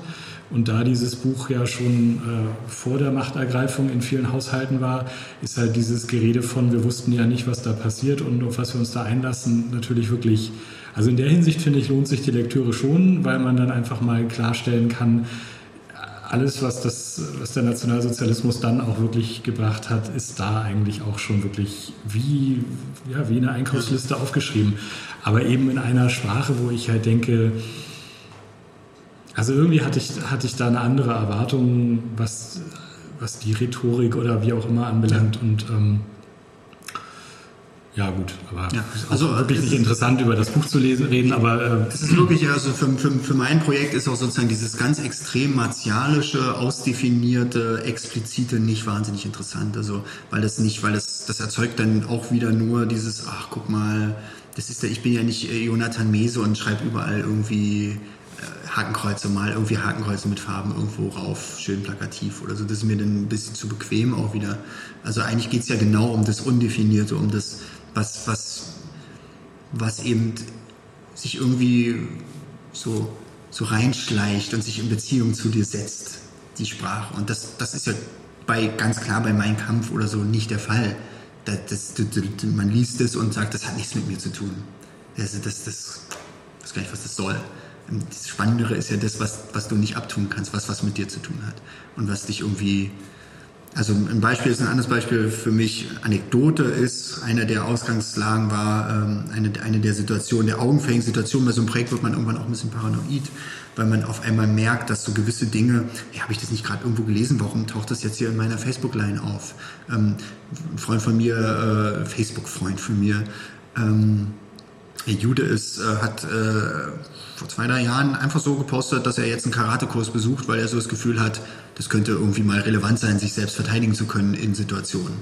Äh, und ich habe eine Woche vorher zufällig in irgendeiner Quelle aus den 20er Jahren aus einem Tagebuch von jemandem gelesen, dass sie gesagt hat, ich besuche jetzt Jiu-Jitsu-Kurs, weil ähm, die Lage der Welt so ist, dass es wichtig ist, sich selbst verteidigen zu können. Und in solchen Momenten, solche Momente gibt es irgendwie immer wieder, dass du denkst, so, okay, meine Güte, man wird wirklich paranoid einfach. Das ist überall, das hört nie auf, es ist immer da. Ähm, und solche Momente sind dann, das, das war dann auch überhaupt nicht nationalsozialistisch, sondern noch davor. Mhm. Aber solche Momente sind dann ganz anekdotenhaft, sozusagen immer wieder Momente, die der Sache Sinn geben, wo ich dann eigentlich irgendwie immer merke, dass das keine historischen Gedichte sind, die ich da schreibe, sondern das, sind, das ist super aktueller Shit. Nur die Sprache ist halt, und das, das macht es nur noch gruseliger eigentlich dass, die, die, dass wir dass sozusagen Sprache, die irgendwie 300 Jahre alt ist oder 100 Jahre alt ist, sozusagen Gedanken und Figuren abbildet, die genau so existieren weiter. Das, das ist für mich der, der, der Punkt der Relevanz immer wieder, weil ich denke so, was mache ich da? Ist das irgendeine Spielerei? Das sind ja nicht mal richtige mhm. Gedichte und so. Und dann irgendwann doch immer wieder merke, ja, nee, ist egal, ob es Gedichte sind oder nicht, das ist auf keinen Fall Spielerei. Das ist relevanter Shit für heute. Oder eine der Fragen, die, die sozusagen entstanden sind bei Leuten, ist das, ist das, sind das eigentlich noch Gedichte? Würde ich wieder auf meine Kunstdefinition verweisen. Wenn du sagst, das sind Gedichte, dann sind es sicher Gedichte. Ähm, also nicht meine Kunstdefinition, sondern die von Dento, aber die, die ich vorhin. Ist ja eigentlich auch lange durch, ne? Brinkmann hat das ja auch schon lange genug gebracht. Ja, klar. Also vielleicht ähm, nochmal so zum Abschluss des Gesprächs. Ähm, wenn ich das jetzt so richtig verstehe, dann könnte man vielleicht zusammenfassen, dass sich politische Probleme, wenn wir sie mal so nennen wollen, also dann doch recht wertend an dieser Stelle, sich in dem Material der Sprache so tief eingeschrieben haben oder da so rein sedimentiert sind, dass wir Schwierigkeiten haben, die loszuwerden. Hm, hast du da vielleicht so zum Abschluss als Ausblick Hast du da Hoffnung, wie wir aus dieser Misere rauskommen? Also wie wir sozusagen, also geht es dann in Richtung von Sprachkritik? Also es gibt ja, also zum Beispiel in der letzten Podcast-Folge ging es unter anderem um feministische Sprachkritik. Ähm, oder das, was du machst. Also hast du da vielleicht noch irgendwie so ein Schlusswort zu, wie du denkst, wie es weitergehen könnte? Ich die Welt retten würde. Naja, nicht die Welt retten, aber ich finde halt natürlich schon, also ich, ich, also ich, das ist jetzt eine Unterstellung, aber politisch, künstlerisch aktiv zu sein ohne eine utopische Vorstellung, stelle ich mir jetzt persönlich auch schwierig vor. Ja. Das Thema Utopie ist cool, dass wir darauf kommen, weil das ist gerade der, der Jetzt-Zustand dieses Projekts. Also jetzt gerade für diese, in diesem Jahr habe ich eigentlich nur utopische Gedichte geschrieben, utopische, utopistische Gedichte. Also ich habe jetzt die für mich, will jetzt auch weg von diesem Untersuchen und stat, äh, statieren, konstatieren, äh, hin zu sozusagen appellativ und irgendwie und wirklich so dieses Wir wollen irgendwo hin. Dieser Gestus interessiert mich immer stärker und die Texte, die ich jetzt schreibe, arbeiten mit Sprachmaterial, die diesen Gestus haben. Also sozusagen dieses Wir werden, wir müssen zusammen dies und das erarbeiten und erreichen und wir werden, die Welt wird besser und wir machen das und so und es ist viel Arbeit, aber wir können das schaffen und so. Finde ich auch eine interessante, interessante Geste. Ähm, ich glaube, dass äh, eine der Entwicklungen, über die wir sprechen könnten, wäre halt diese Idee, dass wir uns gegenseitig Sprachgebrauch verbieten. Das ist eine ganz problematische Angelegenheit, glaube ich, das irgendwie auch einfach wahnsinnig uninteressant ist. Ähm, dass sozusagen, dass wir dieses klar Sprache und Realität und Wirklichkeit hat sozusagen eine, hat eine interaktive Beziehung. Aber ich glaube, ähm, nicht, dass sozusagen, wenn wir uns gewisse sprachliche Äußerungen verbieten, dann die Wirklichkeit besser wird, sondern das, was sozusagen in die Wirklichkeit stärker tritt, ist das Verbot und das Verbieten. Das ist sozusagen das, was dann passiert, dass wir, dass wir irgendwann anfangen, okay, dann können wir uns jetzt alle gegenseitig alles verbieten und immer, immer besser werden, indem wir aufpassen, dass du nichts Falsches sagst. Erstens, der erste Schritt wäre erstmal aufzupassen, wenn du auf irgendwas aufpassen musst, dann pass auch nur auf dich auf. Das kümmert nicht mal um deine Scheiße, ich kümmere mich um meine. Das, wäre eine der, das, das ist die Formel zur Weltverbesserung du kümmerst dich um deine Scheiße, ich kümmere mich um meine und dann wird die Welt schon mit einem Schlag besser. Ähm, meine zweite, mein zweiter Vorschlag zur Weltverbesserung sprachlich auch wäre, insbesondere beim Social Media, dass wir jetzt jeder von uns eine Meinung weniger äußert pro Tag. Einfach generell. So, einfach sagt, wirklich das Klima, das Klima wird schon besser, wenn, wenn jeder von uns einfach einmal weniger sagt, was er jetzt darüber denkt und sie. Weil auch das ist oft so krass ja, wow, okay. Also es, es, passieren jetzt wirklich, es passieren wirklich super relevante, schreckliche Dinge auf dieser Welt. Es gibt Terroranschläge, es gibt dies, es gibt jenes. Und was uns dazu einfällt, ist dann, was ich da, also ich finde ja, dass das und das so und so ist. Und ich denke halt so, halt einfach deine Fresse, Alter. Ich meine, du bist, das ist jetzt nicht gerade dein Kind, was da irgendwie an der Grenze erschossen wurde oder irgend so eine Scheiße. Und ich meine, das ist nicht, das ist egal, was du darüber denkst, auch egal, was ich darüber denke. Es ist wichtig, dass wir irgendwie versuchen, diese Situation zu ändern und nicht, dass wir darüber diskutieren, wer jetzt recht hat mit der Lesart dieser Situation. Also da auch mein Plädoyer zur Weltverbesserung ist eine Meinung weniger pro Tag. Wir können ja, wir können ja klein anfangen. Eine einzige kleine Meinung weniger pro Tag. Und dann, wenn wir, wenn wir merken, es funktioniert gut, dann sagen wir vielleicht fünf Meinungen weniger pro Tag und so. Und dann irgendwann machen wir einfach was. Und nehmen diesen Impuls, diesen, hey, ich muss jetzt unbedingt schreiben, was daran so und so ist, nehmen den und machen wirklich was und gehen wirklich mal raus und kümmern uns um irgendwas. Und damit meine ich im Endeffekt genau die, genauso die Nazis wie die, wie die Linken oder wen auch immer.